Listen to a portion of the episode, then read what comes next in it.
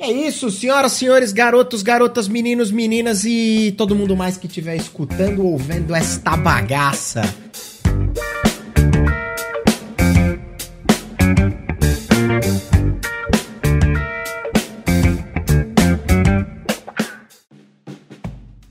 Hoje comigo aqui, tio Vini, do canal Cabrito Montes, pra bater um papo, trocar uma ideia. Como é que você tá, tio Vini? Tudo bem, muito bem. Como é que tá a altura do som pra galera aí? Tá tudo legal? Aparentemente tudo tranquilo. Qualquer coisa, por favor, senhores, avisem no chat, a gente organiza, arruma e vê o que acontece aí. Deixa eu aumentar um pouquinho aqui, ó. Pronto. E é isso. Se você tá escutando isso aqui pelo Google Podcast ou Apple Podcast, saiba que a gente tá sempre ao vivo em twitch.tv/znfs. As segundas das 18 às 20, as quartas das 19 às 21, sempre falando pouco, mas falando bosta e trazendo um convidado que diferente de mim. Esse sim sabe o que fala, é ou não é? Eu tento. Eu tento. É isso, é isso, é isso. Beleza. Ô, tio Vini, vamos começar do começo? O que, que você acha? Bora. Então, onde vamos, tu quiser. Vamos lá, vamos começar entendendo o seguinte: da onde que você é e. e, e, e, e atu... aliás, aonde você nasceu e onde atualmente você mora? Bem, eu nasci numa cidadezinha no interior de São Paulo chamada Ourinhos. Ela vem na divisa com o Paranali. E atualmente eu moro numa cidade também no interior de São Paulo chamada Itapeva, meio próximo a Sorocaba. Perfeito, perfeito. E deixa eu entender uma coisa. Você hoje trabalha atualmente. O seu, o seu, o seu único, a sua única é, fonte de renda é a produção de conteúdo ou você tem um outro trabalho complementar? Não, 100% produção de conteúdo. 100%. Todo 99% Magic. 99% Magic, interessante. E, e, e, isso é uma coisa que você conseguiu já desenvolver há, há, um bom tempo ou é algo mais recente? Você teve que fazer, continuar fazendo algum outro trabalho até há, há, há bastante tempo atrás? Como é que funcionou isso? Eu vivo de produção do conteúdo 100% assim, confortável faz mais ou menos dois anos e meio. Dois anos e meio. Desde eu comecei. Desde que eu peguei a sério para streamar. Né? Peguei e falei, não, agora eu vou streamar todo dia, vou, vou galgar, né? Ficar certinho com a Twitch e tal. É, e aí vieram mais patrocínios tal. A Twitch também é uma, é uma fonte de renda bem confiável, né? Se você tem a, a disciplina com ela. Então agora, faz mais, mais ou menos dois anos e meio, né? Eu, eu produzo conteúdo faz mais ou menos. Vai fazer seis anos desse ano. Mas faz dois anos e meio que eu tô 100% nela. Entendi. E antes disso, você fazia o quê? Você tem, você tem alguma formação? Com o que, que você trabalhava antes? Não, peraí. Formação não faz pergunta difícil com relação à formação. Né? não faz pergunta difícil. Por quê? Por que, que eu falo isso? Eu comecei em cinco faculdades. Caraca. É. E a, a, minha formação, eu digo que na verdade ela veio de um, um de, veio de cursos profissionalizantes, não necessariamente faculdades. Certo. Né? Hoje o meu se fosse pegar a minha formação, eu sou basicamente consultor em, em cozinha industrial, em marketing de produção, né? Por tá. quê? Porque a última ocupação que eu tive foi por 13 anos, eu tinha uma franquia. Era uma franquia de um restaurante, né? Um restaurante meio bar. E aí, nesses 13 anos, a franquia me deu vários cursos, tal assim, então eu consegui me profissionalizar é, dentro desse nicho, né? Então, tipo, o que cinco faculdades tentaram, só foi, na verdade, na vivência nesses cursos, né? Vários e vários, vários cursos que eu consegui aí ter a minha, aspas, formação, né? Entendi. O que, o que te deu a, a, a, realmente a relevância profissional não foram as faculdades, e sim os cursos que você fez aí enquanto você estava à frente dessa franquia. Exatamente. É, ah, eu, eu tava mutado. O, do que, que era a franquia? A franquia é. era uma, uma cachaçaria água doce. O pessoal conhece a franquia Conhe... do Brasil inteiro. Conheço, conheço. Aqui perto, mais ou menos perto de casa tem uma. Eu moro em Campinas e aqui tem uma, uma cachaçaria água doce. Campinas chegou a ter duas já. Eu não duas? sei se uma tá, tá, com, eh, tá com. Eu conheci os donos e tal. Uhum. Então, e eu tive por 13 anos. Caraca. 13 anos. E como é que foi essa experiência? É, é, valeu a pena? Foi um negócio. Porque normalmente a galera adora querer ter um. É, é, meio que sonho de todo mundo. Ah, vou ter um boteco, vou abrir um. E aí depois, na hora que você tem, você fala: bicho, o trabalho é tanto que não tem feriado, não tem fim de semana, tem nada, né? é basicamente isso. A história foi mais ou menos assim. Eu era funcionário público. Eu, eu trabalhava em uma biblioteca municipal, né? Depois eu passei para uma biblioteca estadual da Unesp. E eu tava lá, concursado, tranquilinho e tal. E, eventualmente meu pai aposentado e a gente a primeira franquia da Água Doce ela é de Ourinhos então eu conheci o dono né o Eizo né, finado morreu esses tempos atrás mais ou menos uns dois anos e a gente era muito amigo tipo então eu via a cachaçaria ter a primeira franquia ela nascer então eu tinha muito apreço mas nunca tinha pensado em ser um franqueado uhum. E tava lá, né? Funcionário público, chega uma hora que você começa a ficar um pouco insatisfeito, assim tal, porque as coisas não andam muito, né? Quando você é funcionário público, a coisa. Você vê que tá, tipo, você fica confortável, mas é, você fica dentro da sua zona de conforto. Se você for uma pessoa que tem um pouquinho mais de, de, de sei lá, uma ambição, assim tal, o serviço público não é para você, né? Porque você vai uma hora meio que estagnar ali, no máximo vai acontecer você atingir um cargo de chefia, mas você vai ficar sempre por ali, né? Então eu tava meio de saco cheio, a real era essa, né? Tipo, já fazia cinco anos que eu trabalhava no ramo de biblioteca tal, né? É, no foco da biblioteca que eu trabalhava era recuperação de livro antigo na municipal, então quando eu passei pra, pra Unesp, eu basicamente virei um atendente normal, padrão. E tava, tipo, apesar de estar ganhando legal tal, tava, tava meio chateado com a situação, assim, assim, porque eu tava entediado, a real era essa. Uhum.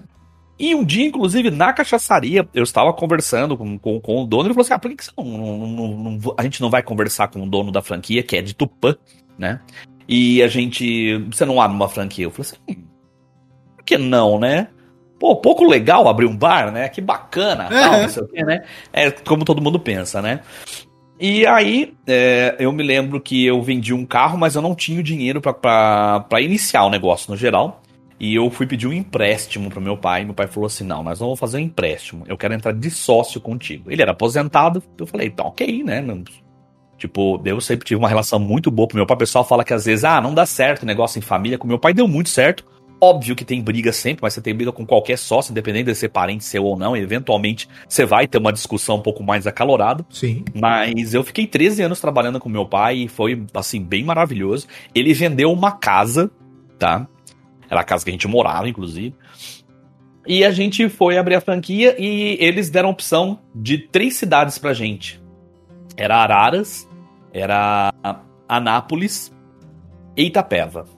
Né? A Itapeva a gente escolheu por proximidade. E meu pai até chegou a pensar em Araras, mas como ele nasceu em Araras, você não quer voltar para Araras.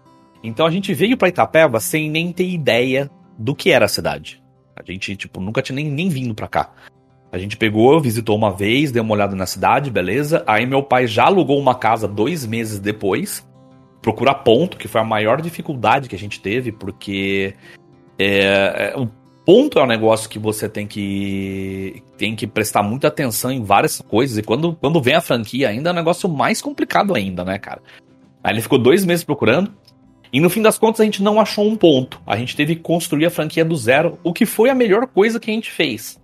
Então a gente construiu o prédio do zero, aí a franquia virou, será que vocês vão fazer do zero? A gente vai fazer 100% de acordo com normas da Anvisa, o caramba 4. E aí foi que eu comecei a ter bastante know-how nessa parte de, de, de, de, de, consultoria de cozinha industrial, tal, não sei o que, porque eu vi construindo, eu, eu, absorvi muito disso.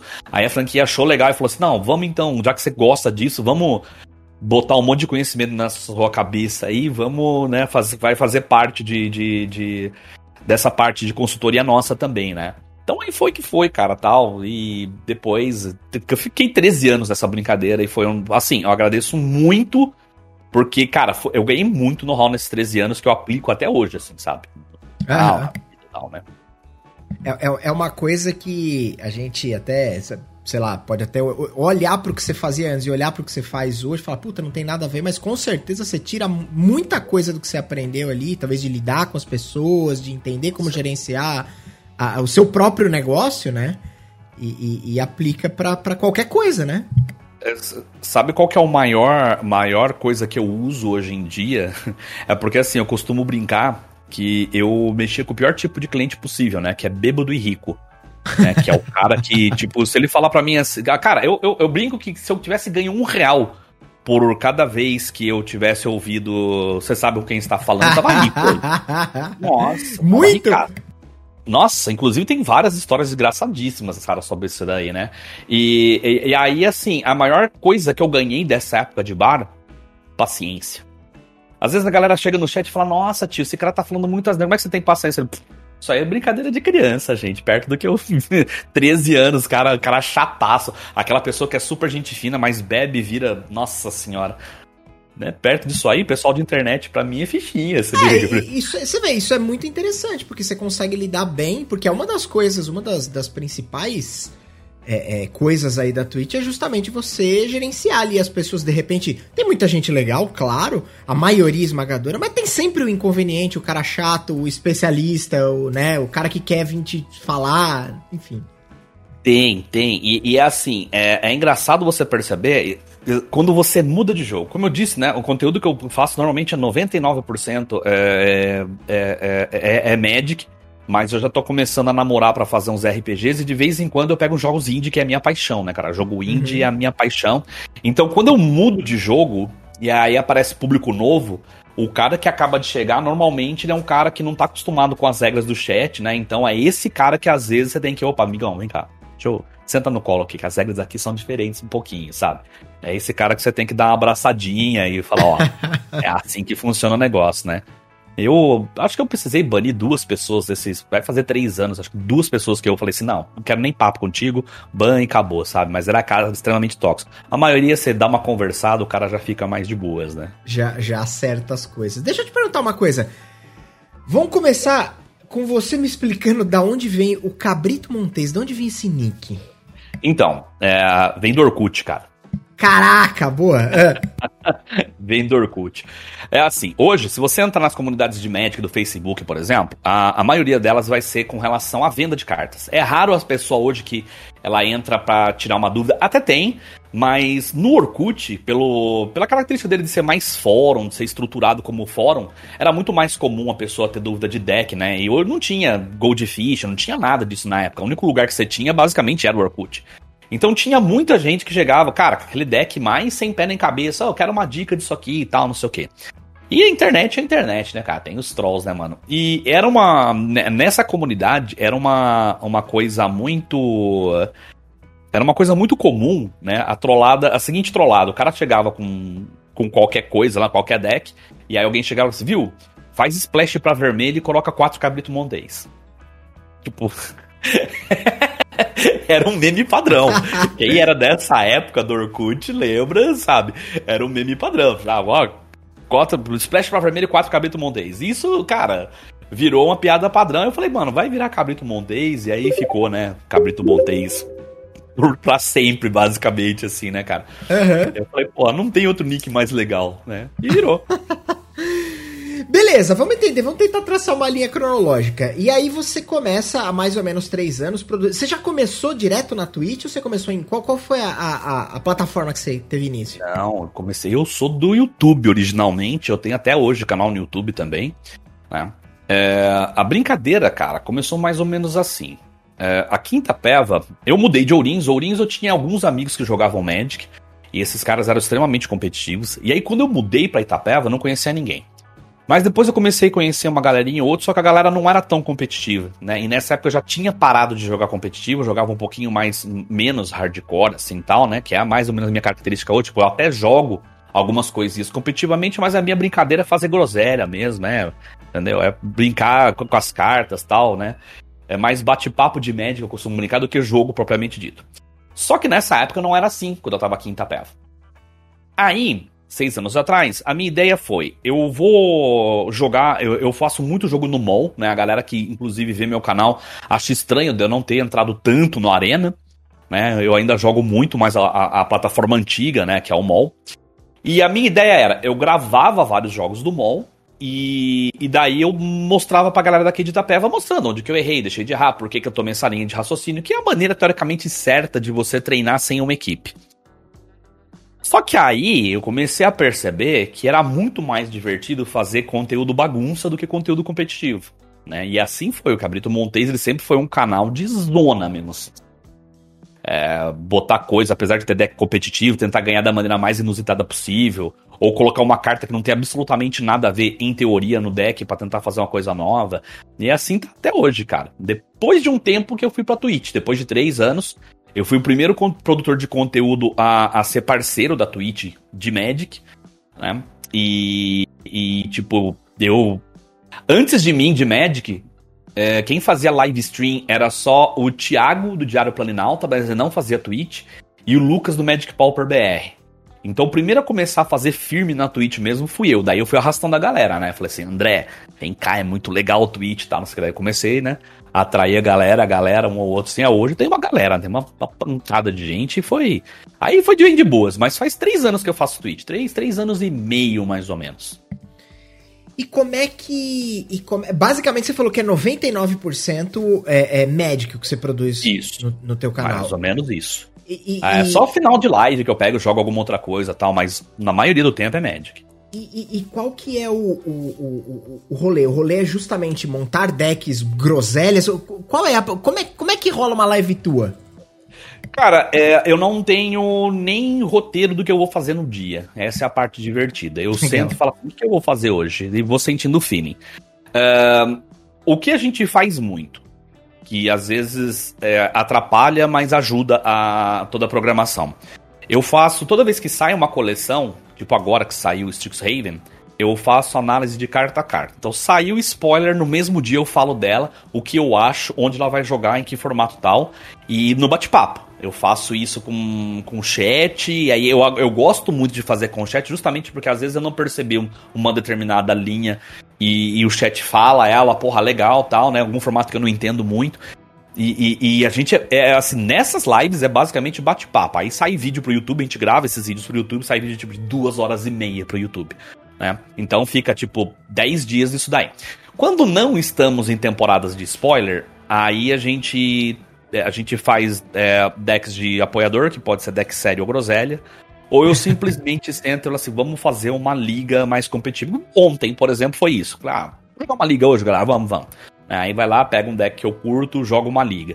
Né? Mas eu não tenho programação, não. Às vezes rola Commander, às vezes rola uns negócios nada a ver, sabe? Você zero programação. A galera entra e vai ser surprise total. Da hora, da hora.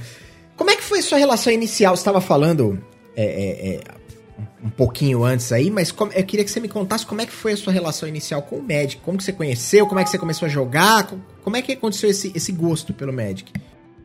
Assim, é, eu, eu conheci Magic em, na quarta edição, provavelmente em 95.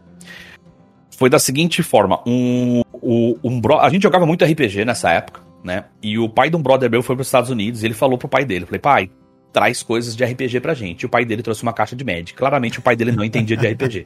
é. A gente ficou tipo, puta merda, não é RPG isso, né, cara? Mas ok. E, cara, não tinha quase nada de Magic, então a gente aprendeu tudo errado, aquela coisa tudo horrorosa, né? É, até brinco, o elfo de Llanowar, nossa, você virava, ele buscava uma floresta do deck e colocava em campo, sabe? Uhum. Eram uns negócios assim, né? E beleza, esse foi meu primeiro contato com Magic, a gente jogou mais um pouco, e como a gente só tinha aquela caixa de Magic ali, de ali em Ourinhos não tinha loja, nada. Então foi aquela coisa de tipo, a gente ficou jogando com aqueles decks que dava pra montar ali, né? Tal. E beleza, aí passou bastante tempo, né? É, eu jogava esporadicamente com o pessoal ainda, mas daí em Mirrodin. Mirrodin, se eu não estou enganado, de 2002. Aí eu, eu estava em Bauru, né, eu estava estudando desenho industrial nessa época, e tinha. Eu estava morando com dois caras que jogavam Magic. E aí eles. A gente sentou, e aí que eu aprendi a jogar Magic de verdade e eu comecei a jogar T2. Comecei a jogar competitivamente e tal, porque já estava em Bauru, e Bauru já era uma cidade que tinha loja e tal, né? Jogava um pouco ali e tal, né? E aí eu fiquei até eu joguei de mini rodinha até Loring. Eu não sei quantos anos dá isso, matemática não é meu forte. E aí foi o meu primeiro hiato mesmo de Magic. Eu joguei até. Até Lore não. Joguei, eu joguei T2 até Lore, mas aí eu parei de jogar Magic em. Em Alara, em Conflux. Eu parei em Conflux e voltei em World Wake. Fiquei mais ou menos um ano e meio parado. Aí desde então não parei mais. E, e, você chegou a jogar de forma. Você falou, aí estava em Bauru, tinham lojas, tinha mais estrutura na cidade. Você chegou a, a jogar torneios, te, tentar encarar a parada de uma maneira um pouco mais séria ou, ou não chegou a isso? Sim, sim. Eu joguei, assim, até, até bastante sério tal. Eu não fazia tanto resultado, porque que acontecia? É, não era a facilidade que a gente tem hoje, né? De, de Magic tá lá facinho no computador, você consegue ter acesso a torneio e tal, né? O Magic das antigas você tinha que, porra, tem um torneio na loja tal, é um PPTQ, aí catava a galera de carro, juntava aquele lá, e você ia para lá e é aquela coisa, se você não fizesse resultado nenhum, você só tinha perdido dinheiro absurdo, né? Que é uma viagem, é inscrição, a inscrição não é barata tal. Então não era tanto. Eu não era uma pessoa exatamente rica naquela época, era até meio falido estudante, meio, né? Então, tipo, eu participei de relativamente poucos torneios grandes. Eu participava mais em loja, tal, assim tal. Torneio grande, o melhor resultado que eu fiz, eu fiz um top 8 no, PPTQ, assim, que, tipo, deu uma premiaçãozinha legal, mas dava vaga pro top 4 só, assim, né? É, é, então, mas basicamente isso, assim, eu, eu jogava bastante em loja, mas o acesso ao torneio competitivo era meio complicado naquela época, né? Eu não tinha tanta. Eu, eu, não tinha nem tanto tempo, nem tanta grana. Até porque naquela época o dinheiro que eu tinha, eu investia em show, né, mano? Eu fui em muito show naquela época. Eu preferia falar, putz, né, mano? Magic vai estar tá aí por mais um tempo, né? Agora o show dos Rolling Stones, não, né, velho? aí você deu prioridade para outras coisas. É, não, aí tinha eu tinha que elencar prioridades, né?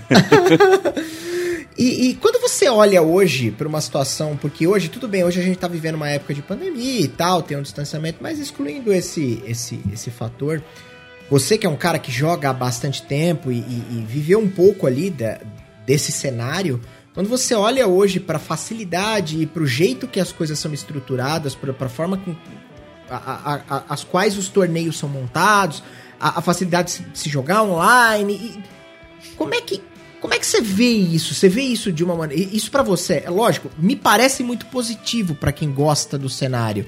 Você vê isso dessa forma? Você vê isso com positividade? Eu acho extremamente positivo pelo seguinte, cara. Porque assim, se você. Especialmente para quem joga competitivamente.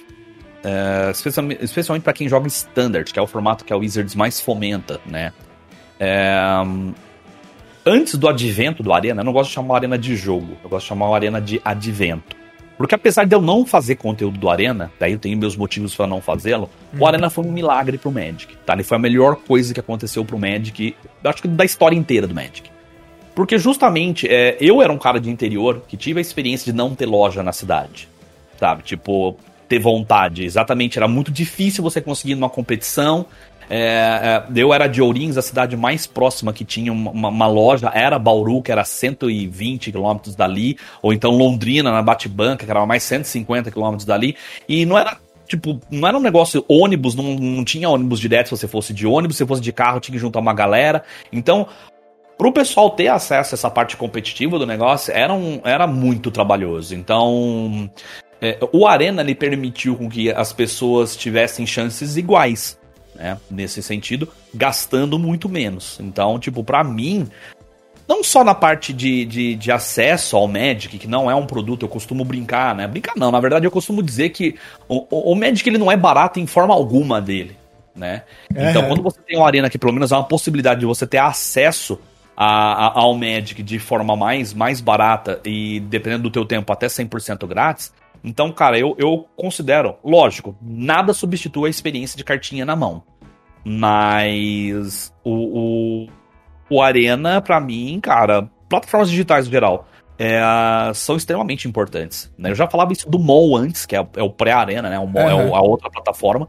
Que eu, por muito tempo, cara, eu, tipo, tinha cartas na mão, mas não tinha com quem jogar aqui em Tapé. Eu fiquei, tipo, um ano. E o MOL foi o que me sustentou, man, me mantendo ainda, né, com acesso a esse tipo de coisa. Então, plataformas digitais, para mim, são muito importantes para o médico continuar vivo. Deixa eu entrar nessa, nesse tema, é, é, que é justamente tentar entender o porquê que você talvez tenha essa ressalva com o Arena é, é, especificamente. É, é, a galera. Eu, a gente conversou aqui com o André, conversamos com o Elba, conversamos com uma galera que também produz conteúdo de Magic. E, e, e, o André até tem uma definição engraçada, ele falou, o, ele falou assim, eu sou contador, né? Eu falei, ah, falou, e você sabe que o, o é o, é o o Magic Online, ele é, ele é a versão para contadores do Magic, né? Que é tudo cheio de tabela e coisas. Eu não discordo dele. Eu, eu achei engraçado a hora que ele falou, e ele falou, e o, e o Arena, ele é um ele tem cara de jogo, ele tem jeito de jogo, ele é todo, tudo colorido, tudo tem efeito e tal, enfim. Eu, é... eu vou mais longe. É, vou vamos lá, vamos lá. O Arena é o videogame de Magic. E o MOL é o simulador de Magic. O Elba deu essa definição. Ele falou o mall é um, um simulador e o Arena é um, é um, game. Exato. Mas vamos lá. Quais, são as suas, as suas ressalvas quanto ao Arena? Por que, que você Lógico, guardando sempre a, a, a, o que você acabou de colocar, que é a importância do Arena para difundir o jogo, para trazer é, mais jogadores, enfim, para tudo isso, porque ele com certeza ele tem muitas, muitas vertentes positivas. Mas independente Sim. disso, por que as tuas ressalvas e quais são elas? Bem, é, eu vou falar uma um pouquinho mais egoísta e uma um pouquinho mais óbvia. A mais egoísta é o seguinte: eu, eu sou patrocinado pela, pela maior empresa de, de aluguel de cartas que existe no, no, no, no mundo, que é a Card Hoarder. E teria zero lógicas eu ter acesso a basicamente todas as cartas sem pagar, eu ir pro Arena em que eu tenho que ou grindar e pagar. Então, tipo, por lógica, não tem por que eu ir pro, pro Arena, sendo que eu tenho acesso a tudo. Tipo, passou uma semana do pré-release, eu posso montar o deck que eu quiser, literal, de qualquer formato de Magic, né, ali na minha mão. Então, Peraí, tipo, é, tio. Vini, desculpa te interromper. Me explica hum. o que. Eu nunca ouvi falar desse. Eu não, não sou do Magic, eu não conheço o conceito de, de, de é, aluguel de carta, eu nunca ouvi falar isso. Então, é aí que vem o segundo motivo. Tá. Magic é um trading card game. Então deveria ser intrínseco ao Magic nunca dispensar essa característica de você poder trocar carta, comprar carta e etc. Justo. Quando você vai pro Arena, ele é um collectible card game. Ele não é um TCG, ele é um CCG. Então o Arena, ele. Se você for um cara bem babaca, você pode falar assim: o Arena não é Magic porque uh, parte da característica intrínseca do Magic é justamente você poder comprar singles e trocar singles. Então no Arena, apesar dessa facilidade de você conseguir carta por wild card, de você conseguir grindar assim e tal, você não tem o que fazer depois que você comprou a carta. Você casa com ela e beleza. Uhum. É isso. Enquanto no mall, ele é um simulador real de Magic. Se eu quiser, por exemplo, pegar uma carta minha, vender para um bot, né, que é uma loja, se eu quiser pegar uma carta minha, trocar com você, se eu quiser vender essa carta, no mall é possível. E é aí que tem, uh, tem empresas que aproveitaram desse conceito de fazer um, um aluguel de cartas. Basicamente, o que, que é esse aluguel de cartas? Você tem um saldo né, em TIX, que é a moeda do mall. Né? TIX, um TIX é um, real, um dólar. Tá? Então, eu, o meu saldo, por exemplo, ele está hoje em mil ticks. Ou seja, até mil dólares do mall, que é muito mais barato que o RL, não dá pra fazer a mesma correlação, uhum. eu posso emprestar um deck em qualquer valor dentro de mil dólares. Ou seja, virtualmente qualquer deck de Magic do mall. E aí, você empresta, usa as cartas, tá não sei o que, não tá, enjoa, você devolve e eles renovam esse, esse, esse valor, tá? É, então, eu tenho esse patrocínio, então, tipo, não tem por que eu jogar arena. É, é, é, basicamente isso. Se eu tenho acesso a tudo de maneira bacana, eu posso trocar, vender e tal, né? É, é, ali dentro eu posso é, fazer toda essa negociação com a, com a card hoarder. Eu não tenho literal motivos para jogar arena. E basicamente é o seguinte: os formatos que eu mais gosto não existem na arena. Então aí é o que pega, né? Que eu jogo mais modern. É, eu tô um pouquinho no Pioneer agora, apesar do histórico estar tá se aproximando, né? E o próprio Commander, que atualmente eu tô me aproximando mais, né? Esses todos os formatos tem no mall, né? E não tem no Arena. E, e assim, quando você acostuma, o mall tem um problema muito sério, que ele é assim, absurdamente, cara, hostil a novato porque ele não tem um tutorial decente, ele não tem nada, ele não tem uma cara bonita. Só que depois que você aprende, você, você percebe uma coisa, que tirando a, a cara bonita, o mall ele é muito melhor do que o Arena em absolutamente tudo. Sabe? Ferramentas que pedem no, no Arena até hoje, que é, é modo espectador, o mall tem. É, replay de jogos, o mall tem. É, que mais? É, você poder deixar o, o, o, a cara, né? É aquilo que o André falou, ele é meio tabelado. É. Você, por exemplo, assim, ah, eu quero, eu tenho um deck que ele é mais focado em Grave. O Grave para mim é quase a minha mão. Você pode basicamente pegar o Grave e deixar uma janela desse tamanho na tela, se você quiser. Sabe, a mão, você pode Ele é mais customizável, o arena é fixo. Exatamente. Então, tipo, o mall tem essa de mexer e tal. Só que a cara dele é horrível, né? Tipo, você olha ele, parece um programa de Windows 95.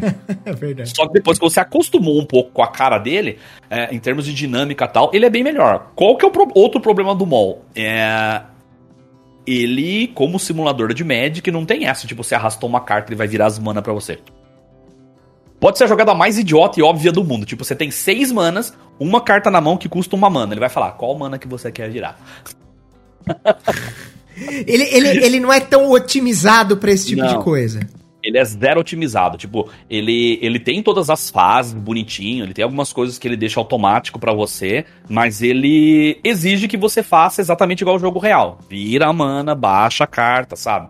Então, tudo que você for fazer, ele vai falar, tá, o que, que você vai querer fazer, tal, não sei o quê. Então, para quem está acostumado com a Arena, que é um jogo mais dinâmico, você fala ali, ah, baixa o terreno, tal, não sei o quê, é, pode ser uma experiência meio desagradável. Mas depois de acostumar, tipo, é, o, o, ao contrário do que muita gente tá, pensa, às vezes, tipo, a Arena chegou, é, muita gente entrou pro Magic, e a galera falou assim, ah, agora o Mol morreu. Todo mundo, inclusive eu, chegou até a ter esse pensamento, mas está acontecendo justamente ao contrário. Muita gente entra no Arena depois vê assim, cara, esse programa aí, Flávio, chega aí, chega aí. Ele é, ele é, o problema dele é 100%, ser 100% pago, né? Que é simulador, você tem que pagar tudo nele. Cartinha, tudo. Aí você vem cá, aprende aqui. Aí a pessoa que aprende é, hum, não volta mais pra arena. É engraçado, não volta mais. Então tem um movimento, de repente, do cara acabar é, é, é, encontrando a, a uma gameplay de Magic através do Arena. Ah, legal, gostei disso aqui. E aí ele vai procurar, ou vai entender, vai procurar criadores de conteúdo que, que, que, que expandem um pouco esse universo e ele acaba chegando no Magic Online. Exatamente. Vamos entender uma coisa. Eu, eu não tenho. Assim, eu, eu brinco no ar. Eu joguei Magic. A primeira edição que eu joguei Magic foi, acho que a sétima, se eu não me engano. E aí depois joguei algumas. Algumas. Mas assim, joguei um pedaço, parei. Mas nunca fui. né? Eu sou malemar, um cara que sabe as regras mais ou menos, né? E, e, e, aí agora, algum tempo atrás, eu comecei a jogar o, o, o, Arena. E aí joguei, joguei um pouco e tal, não sei o que. Se eu quisesse começar no, no, no, no mall, se eu baixar o, o, o, o mall em si, ele é gratuito? O software ou não? Como então, é que então, funciona é, isso? É assim. O modo é assim. Ele te deixa baixar gratuitamente e ele tem um modo de graça para você experimentar. É né? basicamente o baseadinho, sabe? Mas se você quiser ter acesso às full features dele, que é a troca, é você jogar, poder jogar as ligas, poder você jogar tudo, as coisas assim, aí você paga 5 dólares. Você paga 5 dólares, tá. aí ele te dá a, a algumas coisinhas que normalmente deixa. Eu não tenho certeza do que é, porque eu já fiz a minha conta faz muito tempo. Mas normalmente o que ele te entrega é uma car duas cartas comuns e uma carta incomum de cada uma do T2 atual. Ele te dá hum, um pack de play points, que é uma segunda moeda, digamos assim, que você usa. É como se fosse os o, o, uma, uma moeda que você só usa para entrar nos torneios. Você não usa ela para comprar carta, nada. Você ganha uma quantidade de play points, né? Para você não ficar zerado. E você ganha uma moedinha que é só para torneios de novato. Né, para você ir acostumando. Então, com essa moedinha, eles abrem alguns torneios para novato e só quem tem essa moedinha joga. Ou seja, é uma maneira de você aprender junto com outras pessoas que acabaram de entrar. Né? Então, é, é isso. Você recebe isso daí e só, cara. Tipo, vai, entendeu? Joga e fala, vai. Não tem um tutorial, não tem absolutamente nada. E também não tem cartas. Então. Você também você tem meia dúzia de. Meia dúzia não, mas você tem uma carta ali de cada um. Uma em comum de cada um do T2, é isso que você falou? Exatamente. Exatamente. E, e aí, tem... e o que, que eu tenho que fazer? Eu tenho que adquirir cartas. Esse é o primeiro passo. Exato. Você tem que comprar cartas. Tá. E, e, e, aí eu caio naquelas duas opções. Ou eu compro cartas em alguma, sei lá, alguma loja que venda isso, ou eu alugo cartas, por exemplo, essa forma que você descreveu agora há pouco. Eu vou explicar mais ou menos como é que funciona o. Desculpa a dúvida que eu realmente não entendo nada desse bagulho. Então, a, a, as lojas do mall, de dentro do mall, da estrutura do mall, você já jogou Ragnarok? Já. Você sabe aquela cidadezinha que todo mundo ficava parado com um carrinho? Uhum. Então, é exatamente isso. É exatamente isso. Você cria um bot, você larga as cartas que você quer vender, alguém, aí é tudo automatizado. Alguém compra, o bot cobra sozinho, deixa o dinheirinho lá, aparece tela de transação e beleza. Tá. Então é exatamente isso. Você pode fazer tanto da maneira manual, você fica lá parado, né? É, ou você bota um botzinho para fazer. Então é terrível essa parte, tipo, você olha assim a tela, ela literal uma tabela de Excel, é horrorosa, assim, sabe? Tipo, linha, você entra, tá terrível. Ou então, é, loja externa. Porque daí você vai entrar num site de uma loja, tipo essa Card Hoarder. A Card Hoarder, Mana Traders e GoTbot são as maiores lojas que tem. Aí você vai entrar, você vai pagar com seu cartão de crédito as cartas, e aí dentro do jogo ele vai te entregar. Essas cartas, é, é, elas têm uma valoração igual às cartas físicas? Como é que funciona o esquema de valoração dessas cartas virtuais? Não, elas são bem diferentes. É basicamente o seguinte: um, como as coleções de Commander elas têm uma tiragem muito baixa no mall, o que é muito estranho porque é um produto virtual, né? É, então, cartas de Commander, normalmente as cartas exclusivas de Commander têm um preço meio alto. Entretanto, é, cartas de Legacy, que hoje, por exemplo, assim, você vê. Fala Black Lotus hoje. Vamos lá, vamos falar da Black Lotus. Black Beleza. Lotus hoje, se eu for ver, vale, sei lá. Vamos chutar aí, 10 mil reais. Tá. Enfim, se para 10 mil reais é barato pra Black Lotus. No mall, como não tem reserva de list no mall, porque a reserva de list ela é basicamente ela serve só para produtos físicos, uma Black Lotus você compra por 10 dólares. Ah, entendi. É isso. Entendi. Então, para você jogar formatos eternos, uh, o mall é o lugar mais interessante, né? Pra você jogar um Legacy, por exemplo, é, vou comprar uma Dual que hoje vale, sei lá, 5 mil reais, 3 mil reais, você paga, sei lá, 1 dólar, 2 dólares. É muito barato, porque uh, é, é tipo tem bastante produto e a, a, assim, a demanda é tranquila, sabe? Então você acha. Então tem algumas abominações, né? Por exemplo, vamos lá. Tem algumas cartas que são mais caras no mall do que no, no, no físico. Sério? É, Rola isso? Sim, tem. São poucas, mas tem. Eu vou dar um exemplo.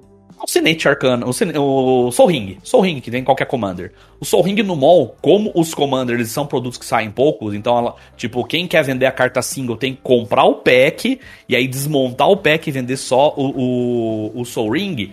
Você vai pagar no Soul Ring no mall hoje uns 12 dólares no, no, no RL ele é 10 reais. Então você vai pagar, tipo, uns 50 pila, entendeu? Só que aquilo, você comprou um e beleza, né? Comprou um, tem para sempre.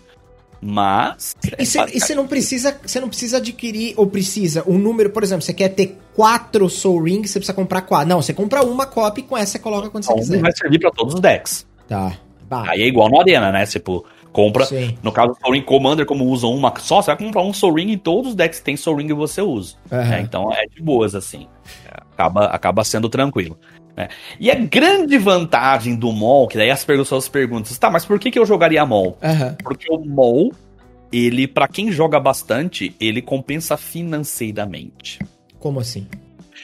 Então, o mall ele premia em ticks, né, que é a moeda do jogo.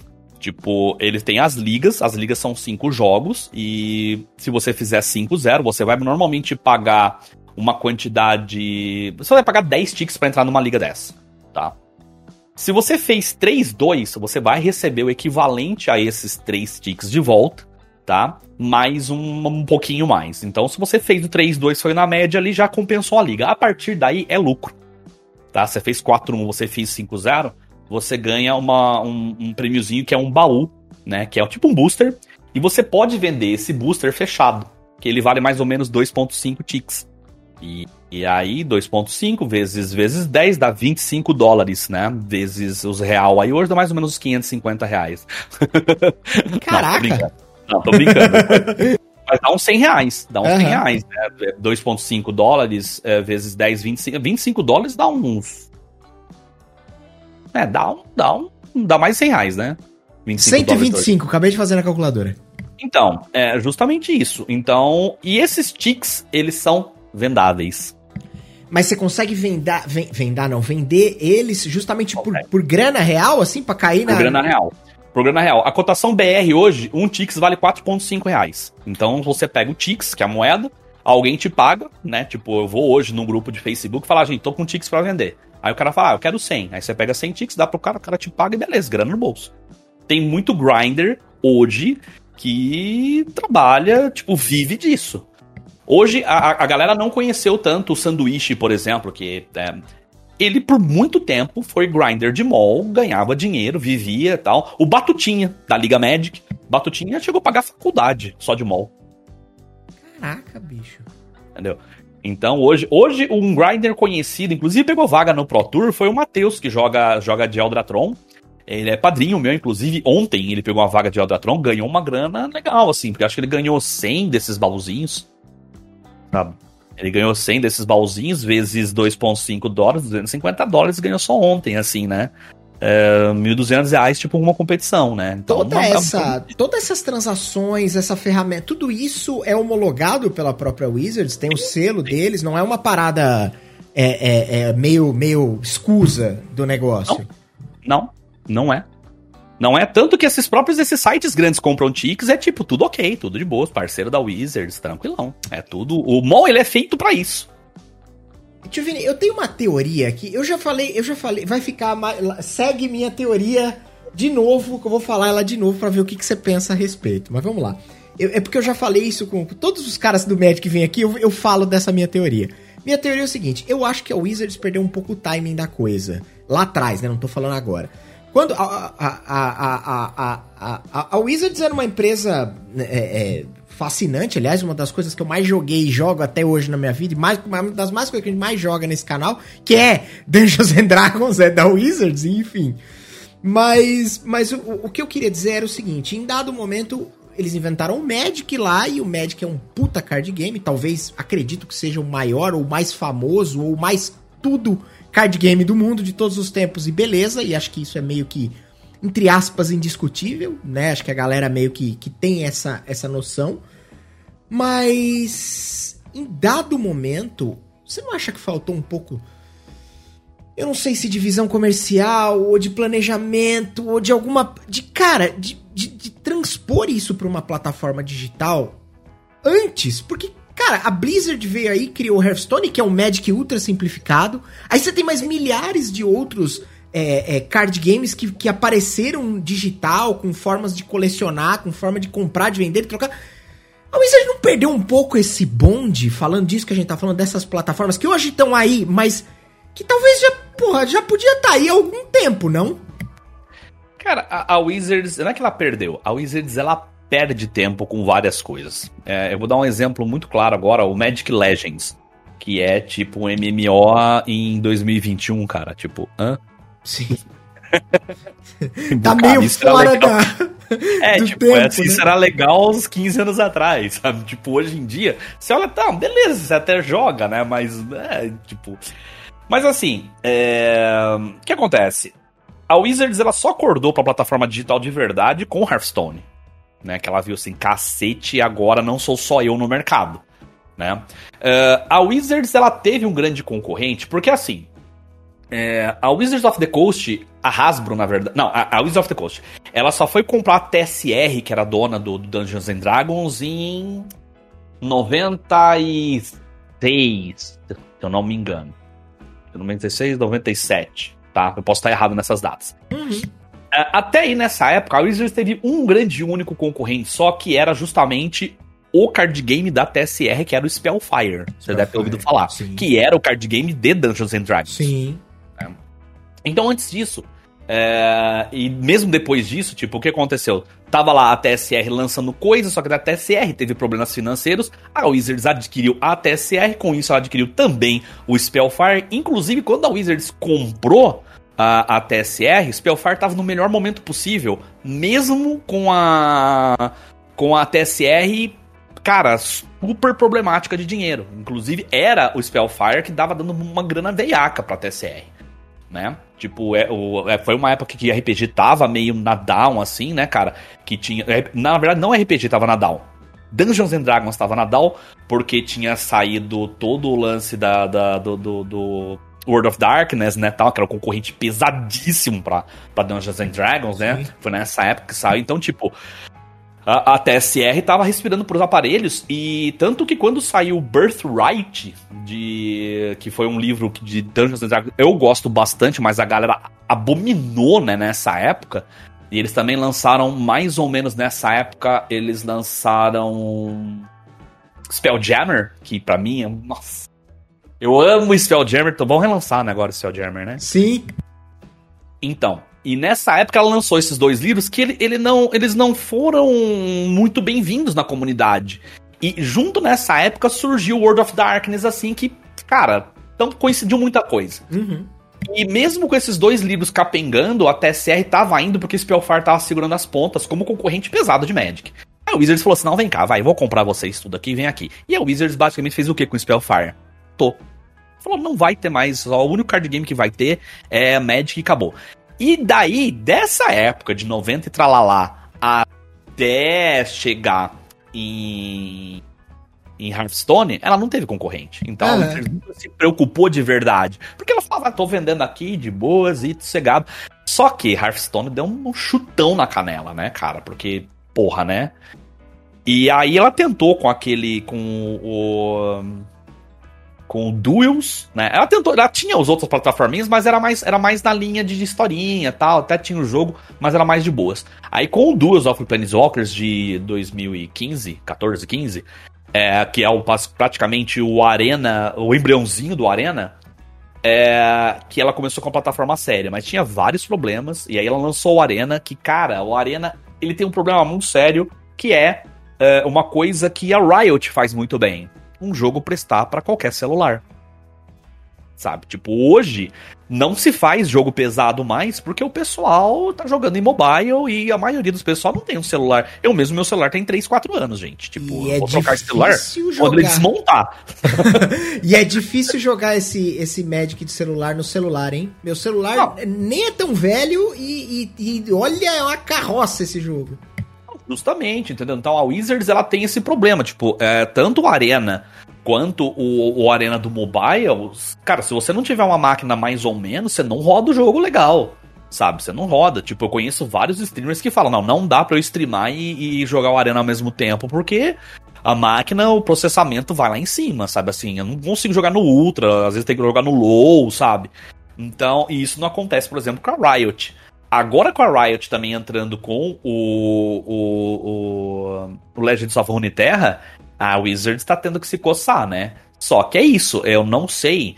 É, a Wizards não é uma empresa por incrível que pareça, ela não é uma empresa grande. Você sabe disso, sim, né? Sim, sim. Tipo, elas ganham uma fortuna, mas se elas tiverem. Se a Wizards tiver, sei lá, 300 funcionários no mundo inteiro, é muito. É que a gente tá acostumado olhando de baixo, quando eu digo de baixo, assim, da, da visão do cara que admira a empresa, do, do cara que é fã, e a gente olha de baixo para cima. Mas se você inverter a postura e olhar de uma, de uma premissa mais mercadológica, é uma empresa pequena, não é uma empresa grande. Sim. Quem é grande é a Hasbro. Sim. Né? A Hasbro é dona da Wizards, mas quem é grande é a Hasbro. Exato. E a Wizards não é uma empresa grande. Aqui no Brasil, por exemplo, eu acho que a Hasbro do Brasil não tem nem 10 funcionários.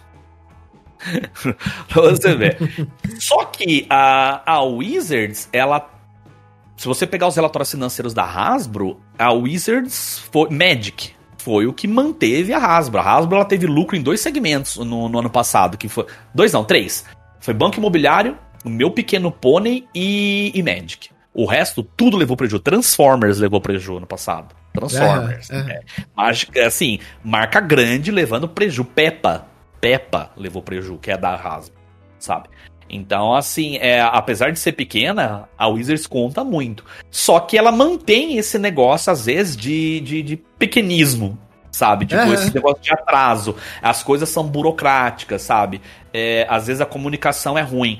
Por outro lado, o fato dela ser pequena faz com que ela seja muito próxima da comunidade. O que, ah, se você for pegar no universo gamer, é, tanto de, de, de tanto a, a, você vê com produção de conteúdo, tanto o, o, os Dungeons and Dragons, os RPGistas em geral, quanto a galera de Magic, você vê que o nível de toxicidade, aproxima, assim, a proximidade com o, do público com os produtores é muito maior, sabe? Assim, é muito mais tranquilo Verdade. do que o resto dos lugares. Então, tipo, eu não sei até quando é ruim esse, essa coisa pequena da Wizards, exceto pelo fato de tudo da Wizards é arrastado, sabe? Tipo, ai, ah, vai lançar um jogo. Cara, eu joguei, o, o, foi uma decepção desse ano. Falei, ah, vou jogar o Legends.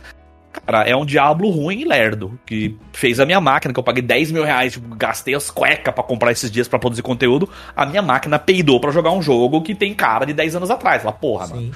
É, o, o, jogo, eu joguei também, é lógico, ele, ele tem um disclaimer grande que tá em beta, mas ainda assim, é, é ele é muito mal polido, cheio de defeito. O jogo, o jogo não tá pronto, o jogo claramente não tá pronto. E é o que você falou. Ele parece um Diablo 3 bem piorado, que é um jogo de 2000, sei lá, 14, 12, sei lá como que é. É bem isso, fala, poxa, cara, não dá para defender, entendeu? É, e, e, e, tem umas coisas que são assim, cara. Eu, eu, eu tenho uma certa liberdade de criticar, eu, sabe? É, é, mesmo sendo chamado para vários eventos da Wizards, tá? Eu acho que essa postura de de não, não enganar, que até que é, é, é uma coisa que é bacana da Wizards, ela tipo, ela aceita críticas, isso não dá para negar, uhum. sabe? Tipo, a gente chuta uma reta, ela oh, quer trabalhar pra gente e tal, falando, beleza. Mas, cara, é, é, eu, lógico, eu não percebo isso em nível nacional, o pessoal daqui que trabalha pra Wizards daqui são absurdamente fodas, mas quando você vai, por exemplo, precisar de alguma coisa da, da, da Wizards, da nave mãe, assim, Cara, é um rolê muito, tipo, burocrático e você vê, cara, é, não vai, sabe? É, uhum. é, um negócio que não dá para entender, assim, né? Aí você vê, tipo, Arena. Cara, faz muito tempo a galera, pô, precisa ser um negócio competitivo, assim, polido, porque é a cara de vocês, o pessoal que tá chegando novo, tanto pra competição, virou eSport, Magic virou um esporte por causa do Arena. Uhum. E aí você vai falar assim, cara, foi a primeira coisa, eu participei do Alpha do Arena. E, e aí eu já nessa época eu já fazia evento ao vivo, tal, não sei o que, né? É, foi mais ou menos, coincidiu mais ou menos da época que eu fui o, o chefe de stream do GP de 2017, uhum. 2018. Ah, datas são complicadas. e, e, e, aí, tipo, eu falei pros caras, cara, a primeira coisa que vocês têm que colocar aqui, já que é essa ideia de ser esporte, é o modo espectador, né? Porque, tipo, é um básico, né, cara? E tá até hoje, cara, nessa brincadeira e não tá na roadmap deles, tipo. Ah, é, isso, isso é uma parada complicada. Eu, eu, eu, sempre tive essa. Assim, eu sempre tive muito carinho pelo Magic, apesar de não ser um jogador de Magic, tá, mas sempre tive muito carinho, porque sempre teve. conversou muito de perto com o universo, que era. Desde moleque jogava RPG, e, e, e, aí o Magic, ele, ele acaba caminhando muito próximo dessas coisas. Aí tive essas primeiras experiências com o Magic, achei um jogo maravilhoso e tal. E aí a hora que você começa a ver isso, você coloca isso numa perspectiva e começa a ver as coisas evoluindo, as empresas trazendo... Eu tenho um puta carinho pela Blizzard, eu fui um jogador contumaz de World of Warcraft. Mas a hora que você olha... É, é, para um, Hearthstone, que é um jogo legal, é divertido, é super né, intuitivo e tal mas aquilo batia doído em mim, porque eu falava, porra, podia ser Magic. Isso aqui tinha que ser Magic, sabe? Quando eu, eu, eu, joguei a primeira vez, eu falei, cara, isso aqui, a Wizard está moscandaço. Sabe? Tipo, tinha que ter, o cara tinha que comprar carta e ganhar uma coleção virtual e ter coleções. Sabe, eu viajando, né? Aquela mente do cara que gostaria de ver acontecer. E, e é, puta, é, é, é, é muito isso. Falando em coleção, você coleciona Magic físico? Você, como é que funciona isso ou não? Então, uh, eu tava. Eu. O que aconteceu? Quando eu comecei o Cabrito Montes, uh, passou uns três anos, eu não. Eu, eu tinha toda, toda a pool de cartas modern. Porque eu, eu fui muito sortudo, na verdade. Eu, eu tinha comentado contigo que eu parei em Conflux e voltei em World Wake, uhum. que é o bloco do meio de, da primeira Zendikar. E eu voltei justamente porque eu jogava. Eu parei físico, tá? Mas eu continuei jogando no mall. E o Modern, que para mim é o formato, é o formato que eu mais gosto, é o formato que eu mais jogo até hoje. E é o formato que para mim ele foi o formato mais bem feito de Magic, porque ele foi planejado, né?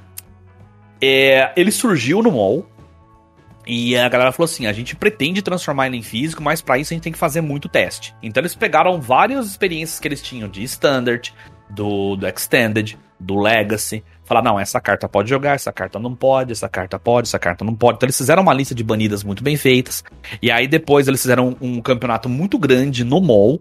Aí depois eles fizeram um Pro Tour físico para convidados, né, de Modern. E aí, depois desse Pro Tour, eles fizeram mais uma lista de banidos e é aí que eles lançaram pro grande público. Então, quando, enquanto tava nesse movimento, eu basicamente catei uma grana e falei, vou comprar staples de Modern.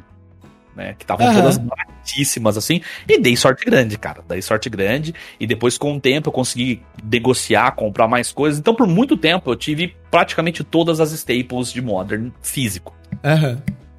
E aí, quando chegou mais ou menos em 2016.